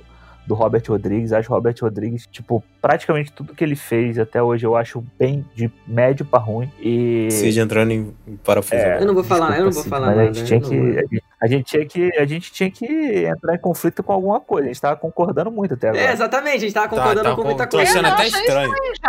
É, mas mas É eu gostei estranho. dele. Tanto que ele, de novo, é a mesma coisa que aconteceu com o Peyton Reed aí, ele cravou o nome dele pra, pra próxima série, pra série do Boba Fett, né? Que ele vai estar envolvido. Sim, vai ser o produtor executivo, verdade. Eu acho que, É. que de novo, né, ele também, é, eu acho que ele, quando, né, tem um certo controle ali com ele, ele dirige uma, umas paradas bacanas. O próprio Alita também eu gosto, o Alexandre eu acho que não gosta, mas eu gosto bastante do Alita. Hum, É, e eu- e eu- chato pra caralho Ah, o filme. Thiago nem viu, o Thiago nem viu. Não, eu larguei no meio, dormi. Parei de ver, pô, Ah. dormi. Tá. Vocês, vocês Mas- que veem todas as séries, vocês já viram o, do, o Chef Show do, do John Favreau na, na Netflix? A Tami viu. Sim, sim, eu vi quatro episódios. Os Porque primeiros quatro é- episódios. Dá pra você ver aí ó, o planejamento todo dele. Ele vai, na, ele vai encontrar o Dave Filoni num episódio, depois no outro ele vai encontrar o, o Robert Rodrigues. Se eu falar pra você que quando eu falei que eu, tipo, no começo do episódio que eu falei que eles ficam só na Disney, eu lembrei disso. Eu falei, cara, é tipo, é o encontro do, do café que eles gravaram lá, aquele, aqueles episódios. Pô. Acho que é no episódio do New. É, É, um acho que, que- eles estão em que tem. Tá o menino Homem-Aranha, né? E tal. Isso. E tem um episódio, inclusive, que é com o Sam Raimi. Então, você já vê aí, o Sam Raimi já voltou pro MCU. Ou seja, tá tudo ligado né, no Chef Show e Lindo. ninguém tá ligado. Assistem esse filme, esse filme é bom, viu, gente? O filme é bom. Dá uma fome, ele faz um queijo quente maravilhoso, porque eu já fiz essa receita, viu? É, a série spin-off Acabou. do filme, né? É uma, E doideira. A série spin-off do filme, é. Não faço a menor ideia do que vocês estão falando, então vou fingir O demência. filme é bom, Thiago, assiste. Eu nem sei o que, que é. É o chefe, chama, um filme chama Chefe. Tem no Netflix. Tem. É um, conta a história do que o, o John Favreau, ele é um chefe fracassado. Ele tá divorciado. É, tá, é divorciado. Que o John Favreau tem uma cara de chefe de cozinha mesmo, né, cara? Ele tá. Ele é divorciado da. Da Como é o nome? Sofia. Sofia, Sofia Vergara. Sofia Vergara. Isso. Isso. E aí ele conta a história que tem um filho e tudo mais. Ele vai meio que se reinventar, fazendo um food truck, onde ele vai percorrer os Estados Unidos. Um dos personagens que ele participa é um chefe verdadeiro e as imagens são gravando do chefe ensinando o cara a cozinhar. É. É, e, é, e é muito legal. É bem simplesinho pra quem gosta assim dessas aventurinhas, tipo, pelo interior dos Estados Unidos, conhecer um pouco de cultura, quem gosta, é, mano, dá muita fome, não assista com fome esse filme. Vai dar uma fome. E no final ainda tem um bônus de apresentar o melhor queijo quente da face da Terra. Nossa, Caralho. é muito bom. É muito bom, muito bom, muito bom. Agora eu tô com fome.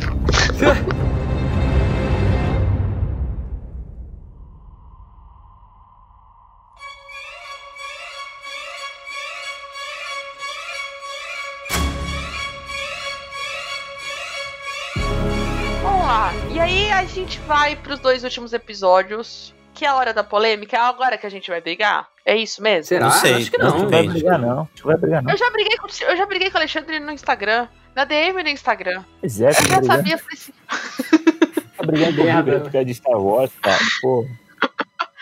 Porque eu, eu considero os últimos dois episódios como se fosse um grande filme. Sim. A introdução, que é o acredito. Grande filme não, né? Dá um filme de uma hora e vinte, porra. Não, então, um grande filme. Bom, Não, mas não é grande. Não, quando eu falo um Grande. grande filme, é assim, tipo, nas- na- nas- no sentido de Aquela, o comecinho, aquela coisa mais lenta, mais. Ah, eu pensei que você tava falando de duração. Não, tá não de duração. De escala, de. Tá, Não, de, não, não, de entendi, duração, entendi. de um grande filme e tudo mais. E o Épicos ter no terceiro ato o último, o último episódio, entendeu? Eu gosto muito dos desses dois, dois últimos episódios, apesar daquele aquele preso lá que a gente é apresentado lá na primeira temporada, naquele bom episódio de perseguição dentro da nave, que é meio também vibe meio que terror, né? Tipo, ó, tem um cara querendo matar todo mundo aqui dentro, e eu preciso também matar as pessoas. Eu gosto dessa vibe, eu gosto daquela coisa, tipo, deles se unirem pra a gente conhecer mesmo é o Império, né? Tipo, a gente. Porque não é tão. Ele é dito, mas a gente não conhece meio que a base. Eu acho legal esse episódio porque ele introduz muita coisa. E ele começa a dizer um pouco sobre o background da cara. Ele começa a dar um pouco de background do que o Império tá querendo efetivamente. E principalmente volta à introdução exata do Moff Gideon, né? Que a gente fala, ó, ele meio que tava desaparecido no começo da série e nos últimos três episódios ele ressurge sendo o grande vilão, que esse homem, ele entra em cena, pelo amor de Deus, eu já fico com medo, porque ele só faz personagem assim, gente. Pelo amor de Deus. Eu quero saber quando que o que coisa vai fazer algum personagem que não seja vilão. Que eu não lembro. Não dá. Não Ele lembro. não tem. Tem uma campanha na internet, né? Começou uma campanha na internet pro pessoal. Ah, não, lembrei, lembrei. Ele fez, mas é, é bem antigo. Ele fez um filme de Spike Lee é, lá nos anos 90. Acho que é um dos primeiros papéis dele que ele não é vilão. Entendeu? Ele é coadjuvante, mas ele não é vilão. Inclusive, ele tá muito diferente nesse filme. Como é que é o nome do Lembrei filme? de uma Sim. coisa que ele não é vilão. É, o faz, Do faz coisa Thing. certa, né? Isso, isso É. mesmo, isso mesmo. Aí ele não é Filmaço. vilão mais ou menos, porque ele, ele é o cara que fica implicando com os outros na rua. Então ele, ele, e ele que Ele cria, é bullying. ele é um dos caras que cria a confusão do final. É, não é vilão, vilão. Mas aí, é. mas tá envolvido numa encrenca sempre. né? Pô, mas daí, pra ser o Gus Fring e o Moff Gideon, né, É. e, o, e o executivo filho da puta do, Do The The Boys, Boys. é, Caralho, é muita verdade, coisa. Eu não vi The Boys ainda, gente. É, então, Peraí, mas você não eu, viu a segunda temporada, né? eu- então ela fez o ela fez o podcast falando que viu e não viu, né? Não, The Boys eu assisti dois episódios só. Caralho. Não, a gente não fez podcast de, de The Boys, não. Ah, não. Não, não, não. A gente, a gente barrou porque eu não tinha assistido. Falei, ah, tô com preguiça, gente. Porra. Agora que o moço de Supernatural vai fazer, a gente vai fazer. Nossa senhora. Ai, meu Deus A gente não vai fazer. Mentira, não é por causa disso não. Mas. O, o que eu acho só desse. Eu gosto muito desse episódio. o que eu gosto muito do episódio, do penúltimo episódio, é ele trazer um pouco de volta da coisa lá do, do Werner Herzog, do primeiro, dos primeiros episódios da primeira temporada, sabe? Do um império meio fudido, meio abandonado ali naquele, num canto. E você ainda tem uns doidos que, que continuam carregando ali a bandeira do império e tal. Só que eu acho que na- o penúltimo episódio da primeira temporada, ele é, ele é mais. é, assim, ele acerta mais em preparar o terreno para o, o último do que esse. Esse parece Também uma acho. história que só liga no final, Concordo. assim. Concordo, É. concordo, concordo com você. Na primeira temporada, só quando o, o Moff Gideon já apare- aparece no finalzinho do episódio ali, você fala assim, caralho, fudeu, entendeu? Agora o bicho vai pegar mesmo. Mas aí esse agora, esse não, esse fica ali, aquela história, aquela história toda é legal e tal, não sei o que, tem a bomba lá da, da nave do, do Boba Fett, que também é do ataque dos clones e tal, e você fala, pô, legal, legal. E aí no final Tem a referência do Bastardos Inglórios também. tem a referência do Bastardos Inglórios, só faltou o cara fazer o 3 com o dedo assim, né? Só faltou isso, brother. Na hora que eles sentaram na mesa, eu falei, puta que pariu. É, e aí às vezes o- uma parada que não funcionou comigo, não sei se pegou vocês, é aquela coisa de- do, do cara lá, tipo, tá quase desconfiando e depois ele fica, não, você não é isso, você é, beira um humor pastelão que pra mim não combinou com o resto do episódio. Mas aí tom. eu acho que é uma parada que isso envolve tudo do Império, porque eles fazem um Império é, ameaçador, mas é tão ridículo e eles fazem uns caras bocós, meio como os nazistas são no, no cinema em geral. É. Né? E eu acho que até certo ponto funciona, assim. Pra mim, funcionou. esse, esse limite entre Uhum. o bocó e o, e o ameaçador. É, então, isso foi uma parada que eu achei até esquisita, porque, assim, em, em outros momentos da série até não me incomoda, mas eu acho que nesse episódio, co- como eles tinham um certo senso de urgência que foi quebrado por esse, por esse tipo de humor, eu acho que não combinou tanto com o episódio em si, quanto a situação que eles estão passando ali, sabe? E, e foi, eu acho que isso foi proposital pra eles tentarem fazer, tipo, ah, não, vamos fazer ao mesmo tempo que a gente tá tentando construir uma tensão, vamos quebrar. Só que quebrou numa hora que Pra mim foi tipo, porra, precisava, sabe? Acho que nesse momento não precisava. Mas o episódio, assim, ele, ele não é ruim, como a gente já falou, nenhum episódio dessa temporada pra gente foi, tipo, ruim, uma merda. Mas ele, pra mim, é um dos mais fracos, assim, justamente por não preparar o terreno de uma forma tão bacana pro, pro grande finale, né? Então isso me incomodou também. É. Esse é foi o melhor. Falou tanto. Não, tô esperando alguém falar, porque eu já falei o que eu queria falar sobre esse episódio. Ah, eu achei que você ia falar. Eu achei que era esse que você ia xingar, Thiago. Não, é o último. É o último, Ah, é tá, tá todo último? mundo esperando aí o momento. Não, mas não é pra xingar a série, não. Não, nem é nada demais. Eu, eu, eu prometi demais, eu tô errado aqui. Cara, eu acho É. que Tô criando pai. o, o Vai, último episódio, ele, eu acho que ele começa muito bem, né, cara? Aquela, aquela referência que o cara faz à Estrela da Morte é muito boa. Puta, e, nossa, nessa eu já levantei aí. Porque assim, antes, de- antes de a gente falar do último episódio, Alexandre, eu queria criticar aqui o povo que assiste série às 5 da manhã. Na hora que sai a porra do negócio. Foi eu. Ah, não, mas você tá. Não, mas você. Mas você tá num outro fuso, você tem um- uma perspectiva. Eu falei assim: eu vou trabalhar. É, não vai ter problema nenhum. Eu vou poder chegar na minha casa e assistir o último episódio na tranquilidade. O povo já. Era seis da manhã, já tava todo mundo no Twitter dizendo as coisas. É. Caralho, mano. Ah, mas aí a gente vê como a série ficou popular, né? Porque se tem gente ficando até 5 horas da madrugada pra ver essa porra, é porque a Ah. galera tá curtindo. Eu acho que Não, o problema, na verdade, não é, cara. não é a série. O problema é a falta de educação da galera que fica dando spoiler tipo, sem dar avisos e nem nada. O, Sim. por exemplo, o Game of Thrones, na época do Game of Thrones, tinha spoiler a rodo no Twitter e ninguém avisava. Eu acho que essa, essa série eles foram muito felizes em fazer algo desse Não, mas Existe uma coisa chamada acordo social. É, é. Em Game of Thrones existia um acordo social cujo acordo dizia: não entre no Twitter se você não viu. Pronto. No Eu- Mandalorian ainda não temos esse acordo, porque outra coisa é streaming. Cada um É, vê na hora que exato. quer, não É. tem horário. Eu vi alguém Mas falando isso no Twitter também, que tipo, o Game of Thrones era aquele negócio, era domingo, 8 horas da noite, todo mundo sentava e via. Eu não lembro que horas passava essa. Aí. Comentava juntinho. É, exato. Acabava, todo mundo corre pra internet pra falar. Aí, quem não podia assistir na televisão, que ia assistir no HBO Go, sei lá, depois, aí beleza, aí a pessoa não entrava. Agora o streaming não, o streaming é isso, o cara fica Não, mas aí eu- Da caceta. Mas aí é o que eu falei. Não é, isso aí é mais tipo a galera do que culpa da série. A série não tem culpa de nada, é a galera. Sim, não, é culpa da É, galera. é uma convenção. Não, a gente não, tá, a gente não tá criticando a série, não. É que eu precisava tirar isso do peito. Por quê? Quando. Porque eu- quando o Alexandre falou da Estrela da Morte, a- a- o meu Twitter era Luke Skywalker, Estrela da Morte. Então eu já sabia que teria referências a isso. E eu mesmo sabendo disso, essa parte da Estrela da Morte, eu levantei assim, eu falei, peraí, que- pra onde eles estão indo? Tipo, que, que eles vão dizer? E eu acho que voltar à introdução da Bocatana, voltar com esses personagens que meio que aparecem nas duas temporadas, que é o, o Dr. É Pershing que fala? Dr. Pershing? Nome do doutor? Sei nem quem é, é o, o cara lá. É, o, o do- o é do- clonador lá, o clonador. O o clonador Dr. lá, Zola do Star Wars. Ô, Dr. Albieri, Dr. Albieri. Dr. Albieri. E- Eu falei assim. Eu achei que ia ser muito inflado pro episódio, mas eu, eu gostei dessa abordagem, sabe? De meio que resgatar tudo que a gente já sabia pra culminar no final, assim. É um episódio que eu gosto muito. Pra mim, é o meu segundo episódio favorito. Se não.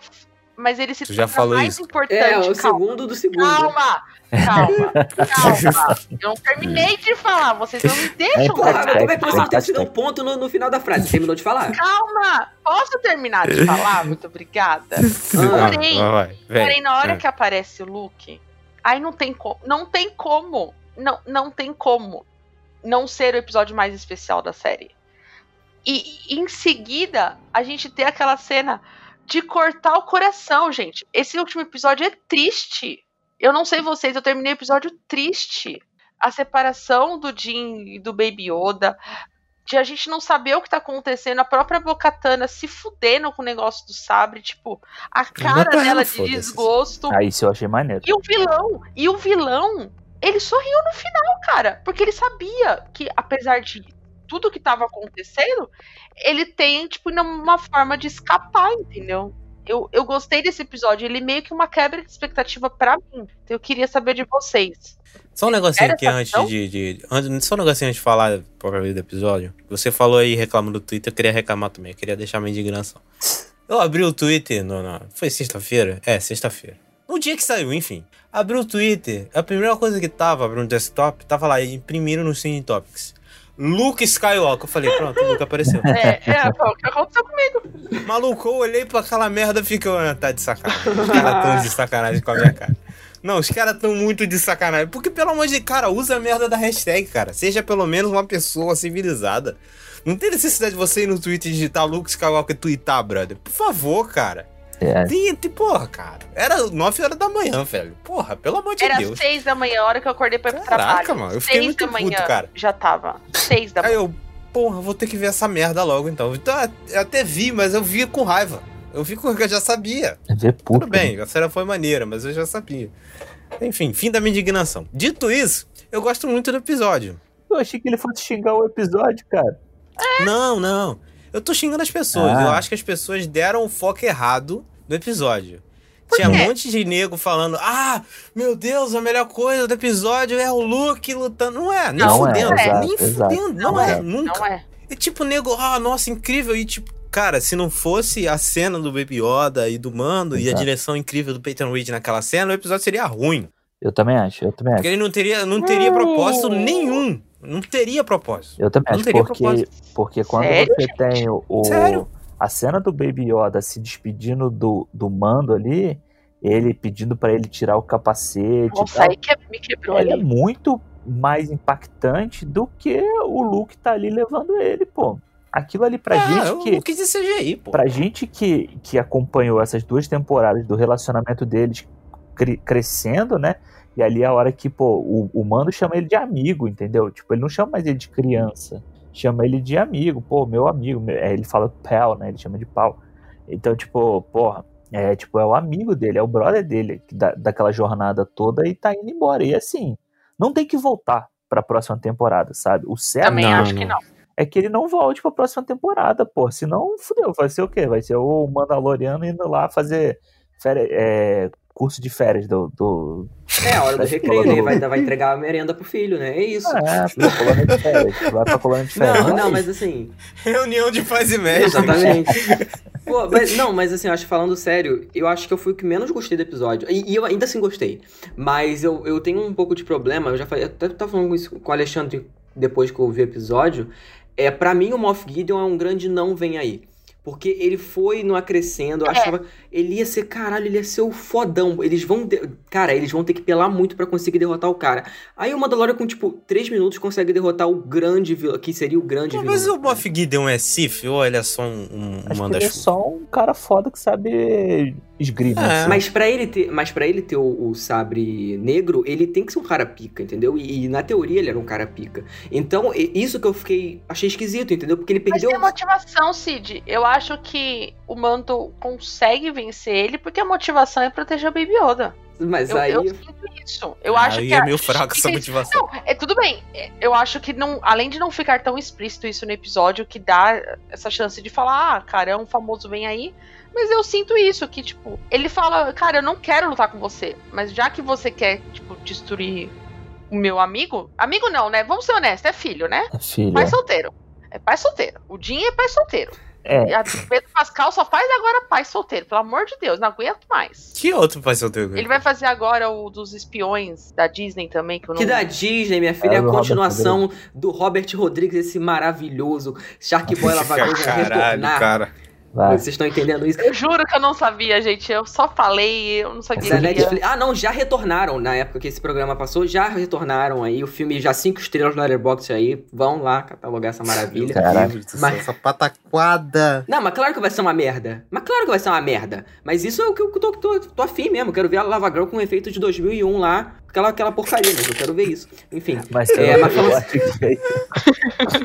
eu acho que, Como é que grande, eu acho que a grande questão do, do Moff Gideon ali não foi nem a derrota dele na luta, né? Eu acho que quando ele. A, todo o planejamento dele em ir encontrar o Mandaloriano, porque ele sabia que o Mandaloriano ia pra, É. atrás do Baby Yoda. E se Uhum. ele fosse derrotado, o sabre não cair na mão da Bocatan, foi aonde ele mostrou que ele é um filho da puta de respeito, entendeu? Que Ele é um É, um foda. filho ele- da puta inteligente. Exato, que ele é um filho É. da puta inteligente. Então quando ele faz isso, Tipo, beleza, ele sabia que ele podia chegar ali e perder, mas se ele perde, ele continua ganhando de alguma forma, ele continua atingindo aquela galera de alguma forma ali. Tanto que a grande questão é que ele botava todas as fichas dele no, nos Dark Troopers. Então, quando o Luke aparece e destrói todo mundo, é aí que você vê que, a, que ele fica desesperado de verdade. Tanto que ele, a, ele vai dar até um tiro na cabeça. Porque ele achava que ali, beleza, todo mundo. E podiam até derrotar o pessoal da ponte de comando dele ali.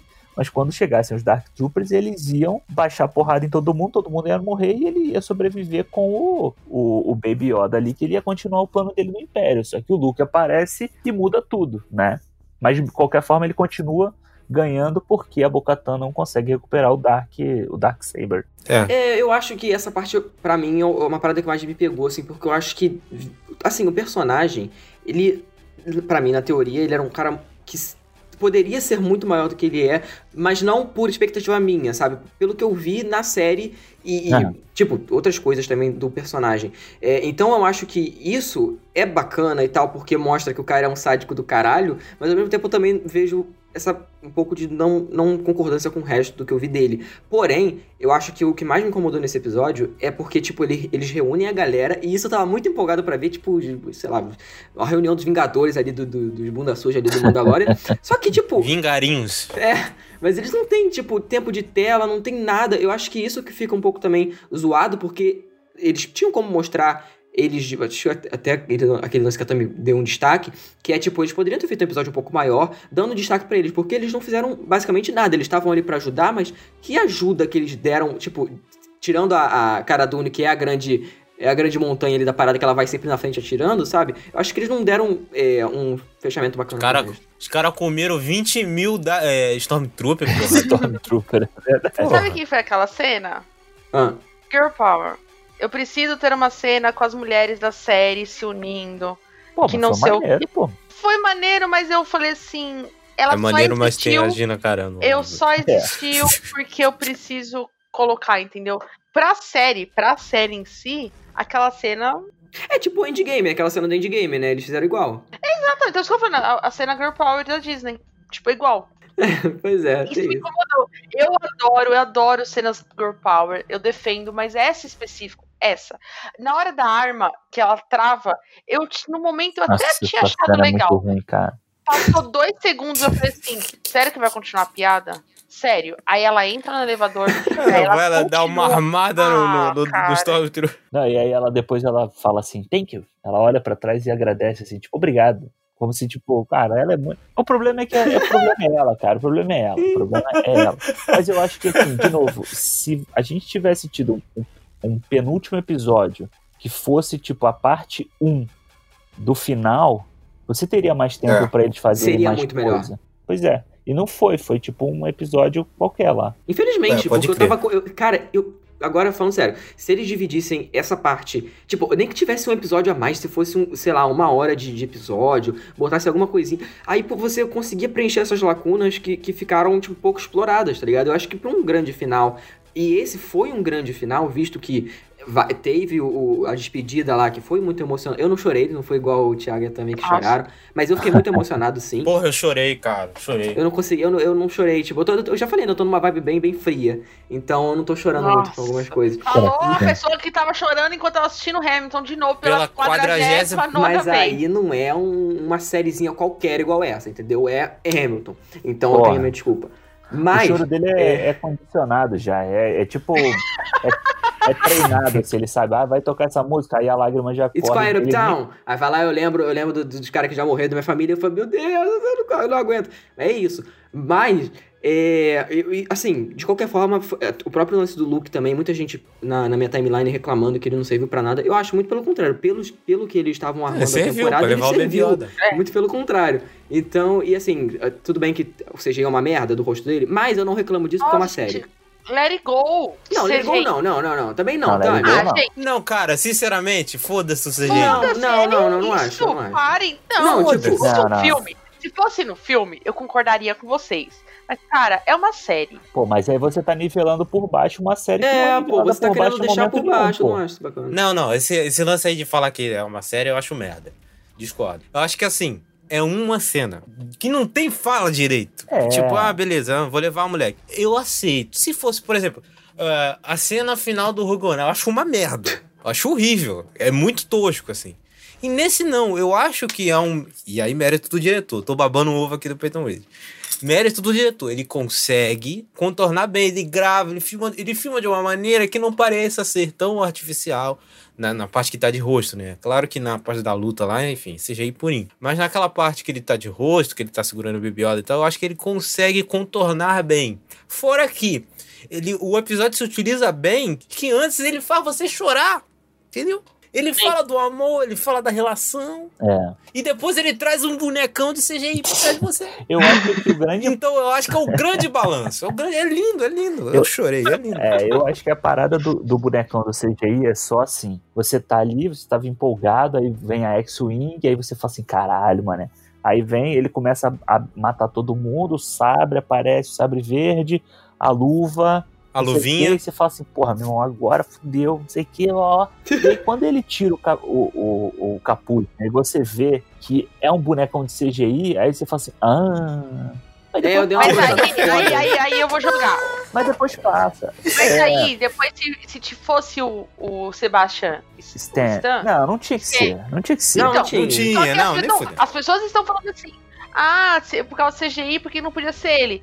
Cara, pra mim, dentro do. Gente, esse episódio ele foi gravado há um ano. Foi confirmado essa semana pelo John Favreau. Cara, Ele foi gravado há um ano. Como é que você vai botar o Mark dentro do set pra gravar uma cena e essa informação não vazar? não, isso aí, cara, Eu acho que eu dentro- impressionante. Dentro do, dentro do, do que eles tinham de possibilidades, aquele boneco de CGI, pra mim, eu tava cagando e andando. Eu, tava, eu, eu embarquei na jornada. Na hora que a X-Wing aparece, o sabre, tudo, eu aceitei. Pra mim, eu olhava ali e eu falava, cara, é o look novo e vida que segue. É, eu acho que é o que eu até coloquei no Twitter. Isso, eu acho que é a, a, a história sobressai ao, ao CGI mal feito. Isso. Ah, com certeza. Isso. Com certeza. Eu acho que é isso, a jornada toda do episódio ali, ela só, tipo, faz a gente, beleza, a gente releva o CGI porque ela toda foi muito bem feita. Então você fala assim, ah, legal, pô, ok, a cara dele ele tá meio sem textura, o nariz parece que não é 3D e tal, mas Ele abre a boca, parece meio estranho. É, ele tá com a dentadura solta, né? E não pode mexer a boca demais, assim. Mas, porra, daí ele se releva. E depois aparece o R2D2, mano. Tanto que depois, tipo, a gente vendo ali de, de início, pra mim foi um espanto. Eu falei, caralho, mano, que que é isso?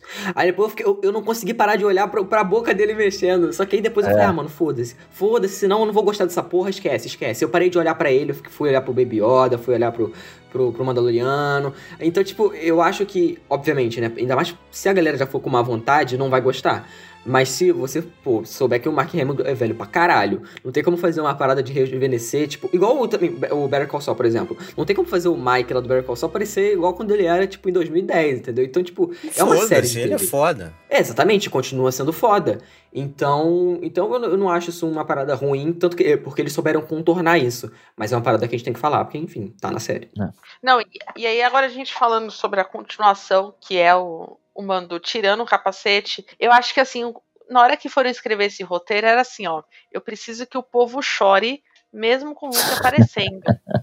Cara, eu, eu tinha reclamado disso na primeira temporada, que o Mando não tinha expressão, porque ele usa um capacete, então Uhum. Às vezes você não se apega. Mas, gente, ele não precisava nem ter tirado o capacete. Eu já tinha sido entregue. Eu acho que, igual eu falei, eu comprei a ideia. E o texto, a forma como ele falando, e o olhinho do Baby Yoda, tipo assim, eu não quero ir, papai. Mas se eu tiver aqui, eu vou. Ah, cara, não. E eu gostei que ninguém falou nada ao redor, sabe? Tipo, nenhum coadjuvante abriu Claro, a vai boca. falar o quê, porra? Não, Não, tem o porque- que falar, ninguém pode se meter ali, não. É, vai se meter na família do cara? Porra. Mas eu fiquei com medo. Na hora que tava o episódio, eu falei assim: ai, não abrem a boca, fiquem quietos, fiquem quietos. Nossa, se abrisse a boca, eu ia lá matar todo Pô, mundo. tu imagina se a- a Gina Carano aparece pra estragar essa cena. Porra, É, vai lá dar uma viradinha de olho assim, o biquinho. Tchau. porra. É bem aquela frase, frase de efeito. Ela faz uma frase de efeito e aí acaba o episódio. Oh, que maravilha. Thank you. Cara, E que eu acho que a merda. tensão, né? A tensão dele até esse momento que é eles com medo e o Baby Yoda tá quietinho, né? Tipo, o Mando falou: ó, você vai ficar aqui, a, a gente vai tirar você. E quando ele vai lá na telinha, ele encosta a mãozinha. E eu fiquei assim, cara, e eu falo, é um episódio triste. Eu não acho que é um episódio. As pessoas, ah, é um episódio feliz. Ai, que não sei o que. Feliz não, a gente sabe que o Baby Yoda vai morrer. É. E aí tem a confirmação, tipo, pra mim é uma confirmação, é um fato. Eu afirmo aqui. É Ah, eu não acho que a Disney teria coragem, gente. A Disney. Eu acho que ele não morre, não.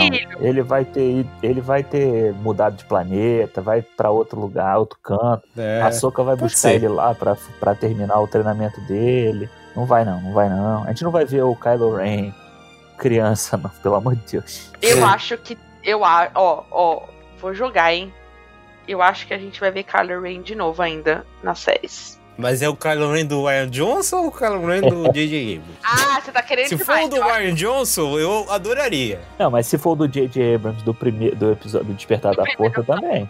É, é, maneiro, maneiro. maneiro. Só não sendo 9, É, se não for o beijoqueiro, aí. se não for Raylo, eu tô Caralho, feliz. cara, vai tomar no cu. Nossa, gente, dá até desgosto de falar isso. Cai- caiu a ligação. Sai- do sai ruim. Não, eu tô aqui. Ah, tá aí. Cara, o Alexandre deu 5 estrelas pro filme quando saiu. Eu só sou Mentiroso, deixa de ser mentiroso. deixa de ser mentiroso.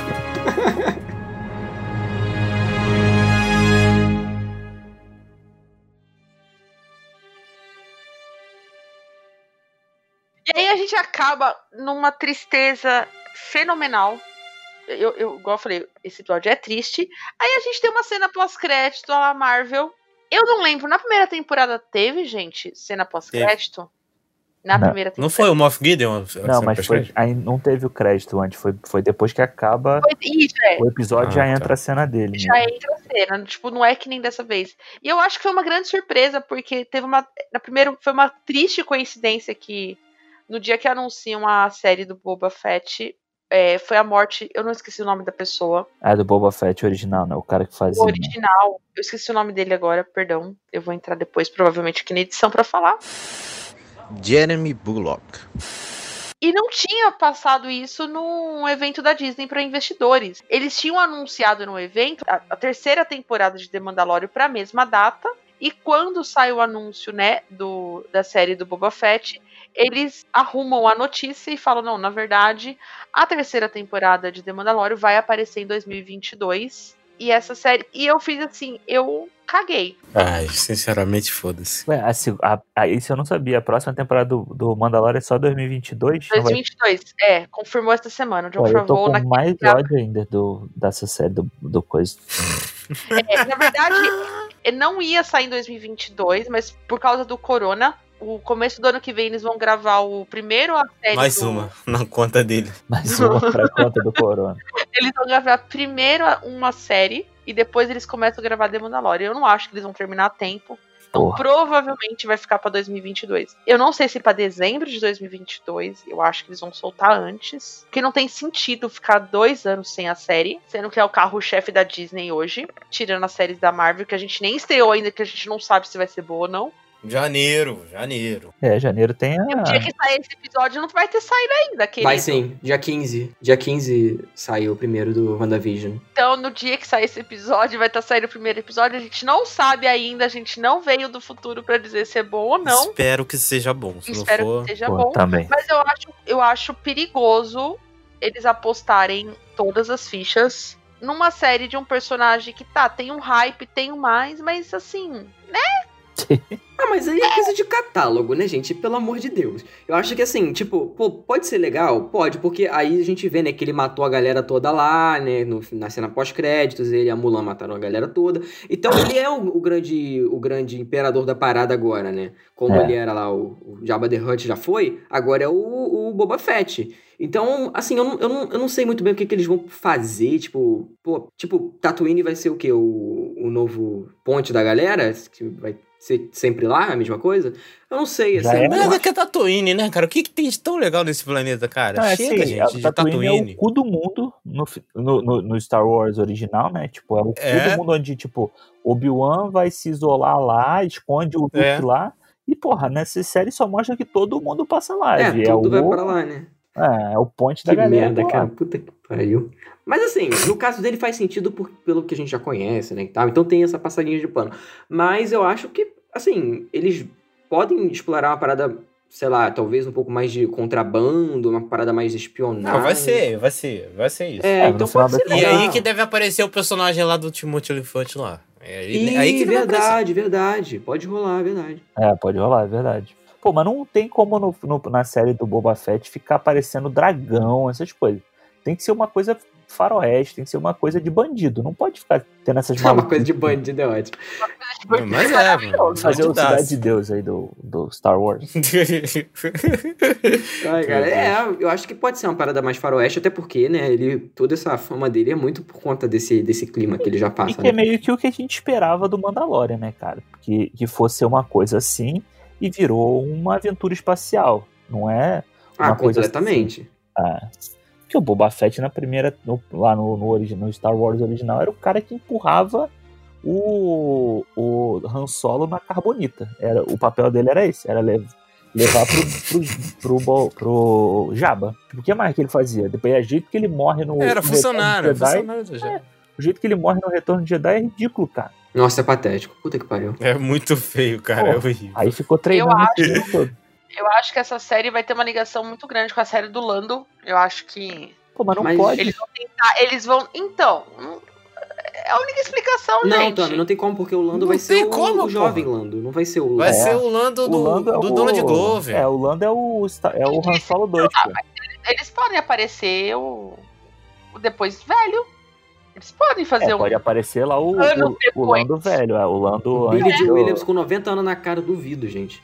Duvido. Ah, eu não vou fazer isso com o velho, não. Faz o Luke Skywalker 2.0? Porra, vai ser uma merda. Não, por favor. Não faça Não, é porque assim, o, o- tudo bem que o, o- também o Mark Hamill já tá velho pra caralho, mas o Billy de Williams, ele tá muito mais capenda, gente. Ele tá muito velho. Ah.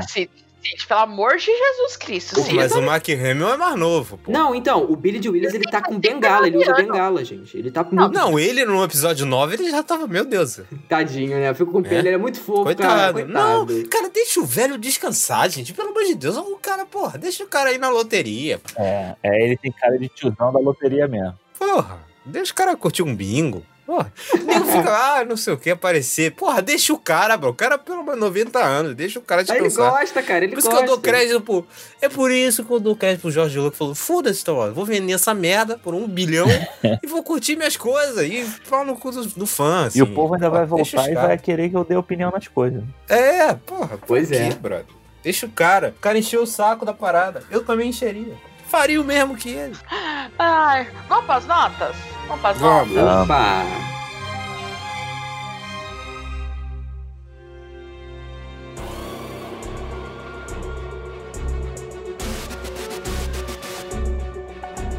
Ó, eu, eu fui lá, fui lá atrás das nossas notas da primeira temporada. E foi até umas. Eu achei que eu tinha dado notas piores, achei que o povo tinha gostado mais, mas não, a gente teve uma média até que legal aqui de quatro estrelas no total. O Thiago e o Alexandre deram quatro estrelas. Eu dei três e meia. E o Cid deu três, e, três para a Eu- série. Dei três. Aí eu queria saber, Alexandre, convidado sempre fala primeiro. Queria saber qual é a sua nota para a segunda temporada de The Mandalorian. Eu acho que a minha, a minha nota vai ser. Cara, é o que eu fiquei pensando agora, eu ia dar 4. Só que eu dei 4 pra primeira temporada, né? Então. É, eu também tô na sinuca de bico também. Ela. É, porque se eu pudesse hoje, tipo, eu pegaria a primeira temporada, daria 3,5, comparado com a segunda. E a segunda Uhum. eu daria 4 estrelas, porque eu acho que ela é, ela é superior à primeira em vários pontos, assim, que nem a gente falou aqui. Não tem um episódio ruim nela, sabe? Mas ela ainda tem, comete alguns erros que a primeira temporada cometia. Esse formato de- dos primeiros episódios, eu acho que enfraquece a jornada do negócio ali, sabe? E em alguns momentos parece que a série não anda pra frente. Ela fica rodando em círculo e sempre mostrando a mesma coisa. E aí tem uma coisa legal ali, que é tipo, sei lá, a Bocatan ou a Soca, que vem e fala, fala assim, porra, esse episódio é muito foda. Aí, tipo, não, ele é bom, mas, tipo, ele poderia ser melhor se a, se a série andasse pra frente. Então, tipo, a minha nota é 4, porque eu acho que a, a temporada é, é, é legal, assim, todos os episódios são legais, tem uns que eu me irrito, tem uns que eu não me irrito, tem uns que eu gosto pra caralho, tem outros que eu não gosto nem tanto assim. E eu quero ver mais. Eu espero que a terceira temporada eles foquem agora na questão de Mandalore aí, né? Que, deles indo para lá, juntando Sabre Negro e tal. E vamos ver o que, que vai ser. Eu espero realmente que esse monte de série da, da, da Disney, eles não, da, do Star Wars, né? Eles não esqueçam do Mandalorian, que foi o quem abriu a porta aí de novo pro sucesso deles na, na telinha, na televisão. Então, a porta da esperança. É, da esperança. então, três, quatro estrelas tá, tá de bom tamanho. Ah, uma boa nota, uma boa nota. Achei que vocês iam descer o cacete na série, gente. Caraca, Depois... nós falamos bem o episódio todo, cara. Que isso? Porra, babamos é. o mando todinho, coitado. Tá todo lambido. Que isso, tia. que isso, que é, é verdade. Ai, ai. Vai, Cid. Qual a sua nota, Cid? Então, é, eu concordo. Caraca, eu nunca achei que eu ia falar isso no programa. Mas eu concordo ah, com tudo que o Alexandre falou, cara. Tudo, tudo, tudo. é, e ainda acrescento. ainda acrescento que, que, assim, uma galera, eu vejo no Twitter, galera, meu Deus, que coisa mais original do mundo, meu Deus, que coisa incrível. Não é, não é. E, assim, não, gente, eu, eu não acho que chega nisso de forma nenhuma. É, então, assim, mas aí não é, o, não é o que a série. Nem que eu acho que ela queira passar. Acho que a galera bota ela num não, patamar não, que é desnecessário. Assim, talvez Sim. a Disney queira. Falou ela... o Cid, falou o Cid que colocou como melhor série do M 2020, né? Mas aí foi uma aposta muito idiota da parte da Eu coloquei porque Disney é lobby e M é lobby também. É, exato. Então, enfim. É, porém, é, eu acho que eu dei três estrelas pra, pra série. Inclusive, eu quero fazer um protesto aqui, porque a Tami na época falou: a série passou muito de ano, a série é maravilhosa, não sei o quê. Aí depois vem falar comigo: aí ah, eu não gostei da primeira temporada. Então, como é que a filha da puta no programa lá falou: meu Deus, eu gostei muito, passou muito de ano. Mas então, eu não falei, eu não falei. Você falou, você falou sim, tá? Você falou. Eu lembro. Não, eu, passou de ano, mágoa, eu lembro de ter falado. Eu tenho a mágoa aqui no meu coração também. Você não, você não me engane, não. Mas enfim, brincadeiras de lado, é, eu dou. Eu gostei mais que a primeira temporada. Então eu dou 4 também, com um gostinho de 3,5, porque a gente já falou de bastante Caralho, coisa. Tipo, cara. pô, tem atuações ruins, tem coisas fracas. É, tipo, por mais que não tenha episódios ruins, tem muita coisa que me incomoda ainda e que pode melhorar ainda pra, pra terceira temporada, entendeu? E pra, pras outras séries da Disney, porque a gente sabe que elas vão seguir mais ou menos esse mesmo padrão. É, então, quer dizer, o que a gente espera, né?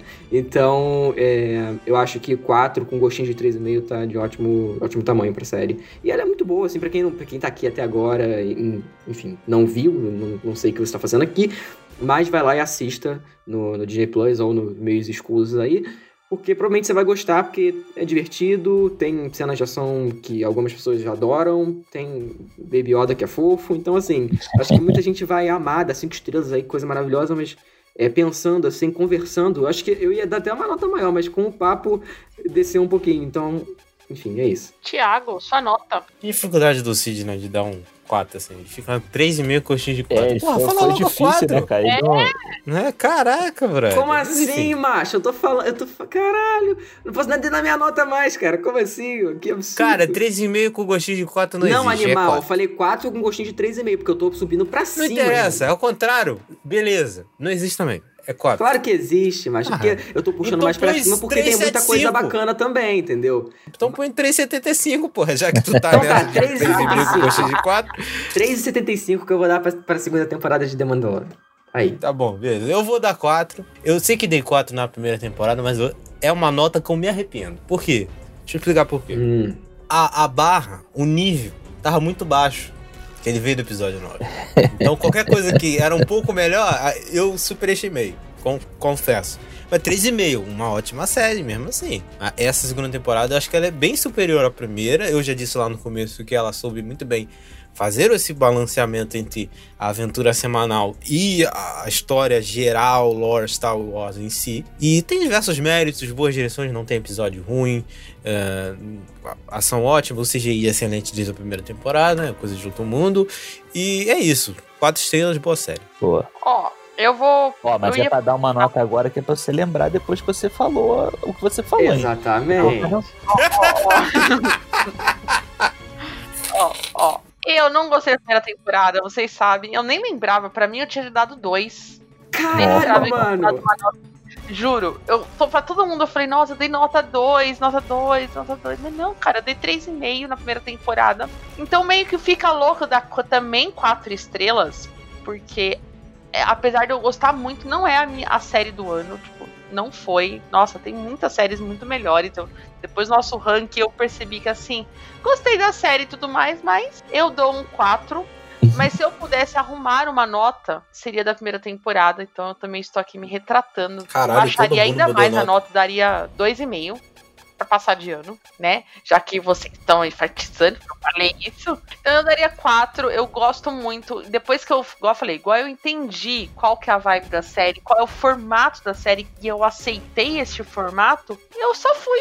Eu- ela me emocionou, eu não reclamei de estar assistindo o episódio, era gostoso. Toda sexta-feira eu chegar em casa do trabalho cansada, na hora do meu almoço assistir o episódio, sabe? Não foi um tormento assistir como teve episódio da primeira temporada. Então, assim, pô, ela me fez chorar, cara. Ela me fez chorar por causa de uma boneca de CGI. Então, Não, eu acho bacana também, porque, tirando um pouco disso que a Tami falou, tipo, a primeira temporada, ela, ela é, ficou muito comigo na minha cabeça, porque foi quando estreou o Disney Plus e tal. Aí eu lembro da época que eu peguei o VPN, comecei a assistir as paradas, então, tipo, fica marcado, né? Agora vai ser a época do, do Covid e tal, que a gente mara- maratona não, mas que a gente viu, viu fielmente ali nas sextas-feiras e tal. Então, querendo ou não, aí também é um ponto positivo para pro serviço do Disney Plus, né? Que eles estão fazendo essa parada de lançar semanalmente. Isso é muito Sim, legal. total. Graças Total. a Disney Deus. Plus é uma bosta. Não lança legenda das coisas, não, não dubla certo as coisas. Eu não gosto do Disney Plus. Que Não isso? gosto porque você não tá pagando, né? Mas enfim, é... Que filha da puta, jogando na zoando. Joga na cara, Aí né? vai lá e me cancelam aí depois. Fala, eu, eu. Vai sair do grupo.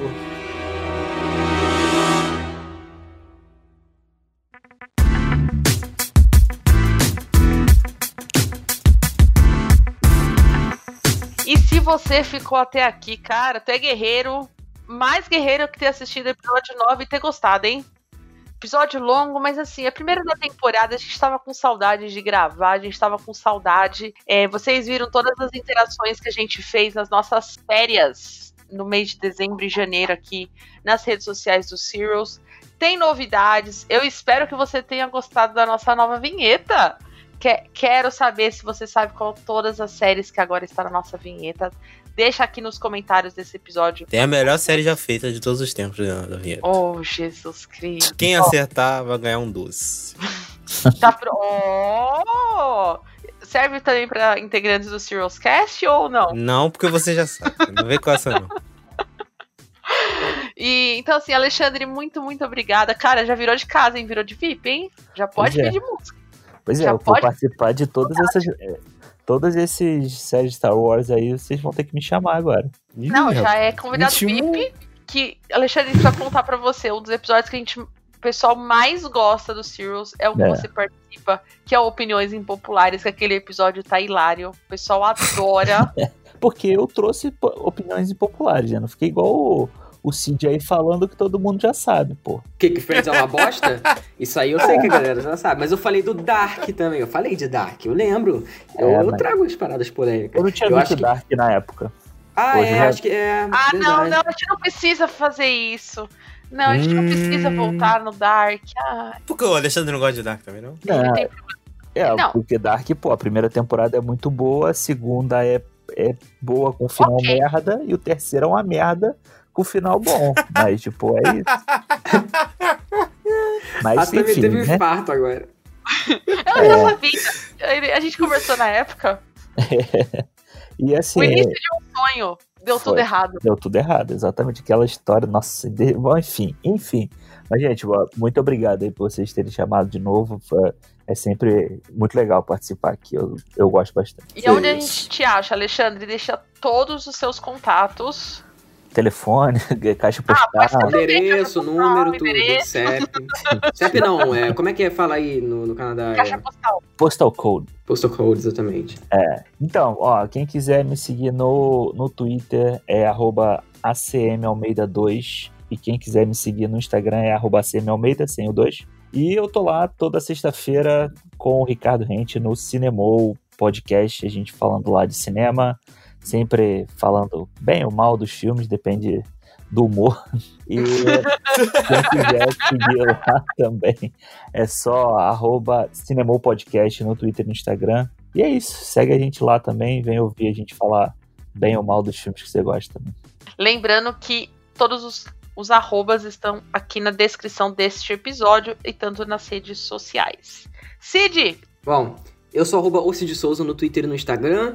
E agora, como voltou, né? Aí volta tudo. Volta as lives com a Carissa, que é youtube.com.br Carissa Vieira. Também estamos lá no Fita, eu e o Thiago, que é arroba FitaPod no Twitter e no Instagram. Ou se você quiser ir no Spotify, tá aí. Ah, procura Fita Errada que tu vai achar. A gente tá falando lá sobre vários filmes aí, jogos, música também, que ninguém se importa, mas tá lá.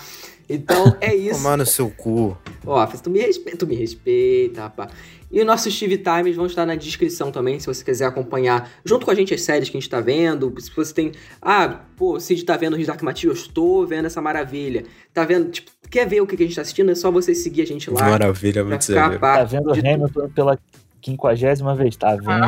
Então, mas aí no, no, Tá. no TV Time não é, Letterboxd, Letterboxd.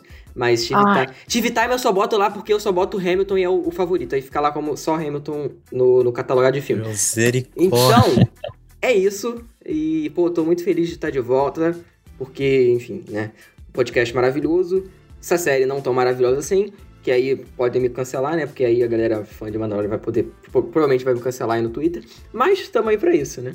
E aí no bolão do M lá em setembro, o cara vai botar The Mandalorian segunda temporada como Olha, Tami, você deu três estrelas e meia pra série, falou que passou de ano. Meu Deus, que série boa, adorei. Aí depois, não, dei duas estrelas pra série. Caralho, adorou. Esse dia é muito falso, cara. Então, é isso, mano. É isso. As coisas acontecem e eu tenho que deixar registrado nesse programa. É o meu dever. Bom que eu edito, tá? Bom que eu edito, tá bom?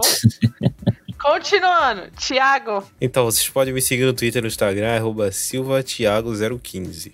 E é isso. É só isso. É, porque eu falei tudo, né? Então não deixei nada pro Thiago. Porque o Cid já falou tudo, então eu só posso falar minha roupa. É isso, é legal. Ai, E eu sou a Tata Underline Tami no Twitter, no Instagram e na Twitch. Lembrando que nessa semana aqui de estreia da terceira temporada, eu vou estar assistindo o quê? Fleabag lá no Twitch, ao vivo. Meus pesos. Caralho, isso vai ser muito maneiro. Brother, isso vai ser muito foda. Eu já tô me preparando psicologicamente pra rir muito. Da cara da Tami e da série, de novo. E porque vai ser polêmico, porque eu não gosto dessa série. Mas tá falando pra eu assistir, então eu vou assistir. Porra, mas Ué, como é que você já viu É isso que eu ia falar como é que você não, Não, não. Eu assisti o primeiro episódio, eu assisti os 20 primeiros minutos, acho que é 20, 10 minutos do primeiro episódio, eu não gostei. É, a série tem 20, 20 minutinhos. Não, eu não gosto da primeira temporada, nem continuei a segunda. A gente... Mas vamos lá. Thiago ama. né? E, A segunda temporada é genial.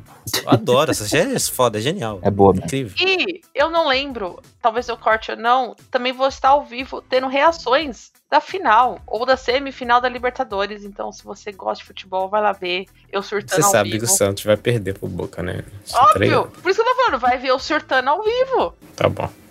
A última vez que eu falei que ia perder, eu fiz até promessa e tive aí ficar uma semana. Ixi. Porra. Qual vai ser a promessa da vez se o Santos passar? Não, tem que ser na- no ato, tem que ser no calor do. do- Caralho, vai. Meu Deus do céu, eu tô preparado. Foi isso não. Então é isso. Todas as redes, Tata Line Tami e. Lembrando, o link de todo mundo vai estar na descrição. Um super beijo e até o próximo episódio. Tchau. Tchau. Tchau, valeu.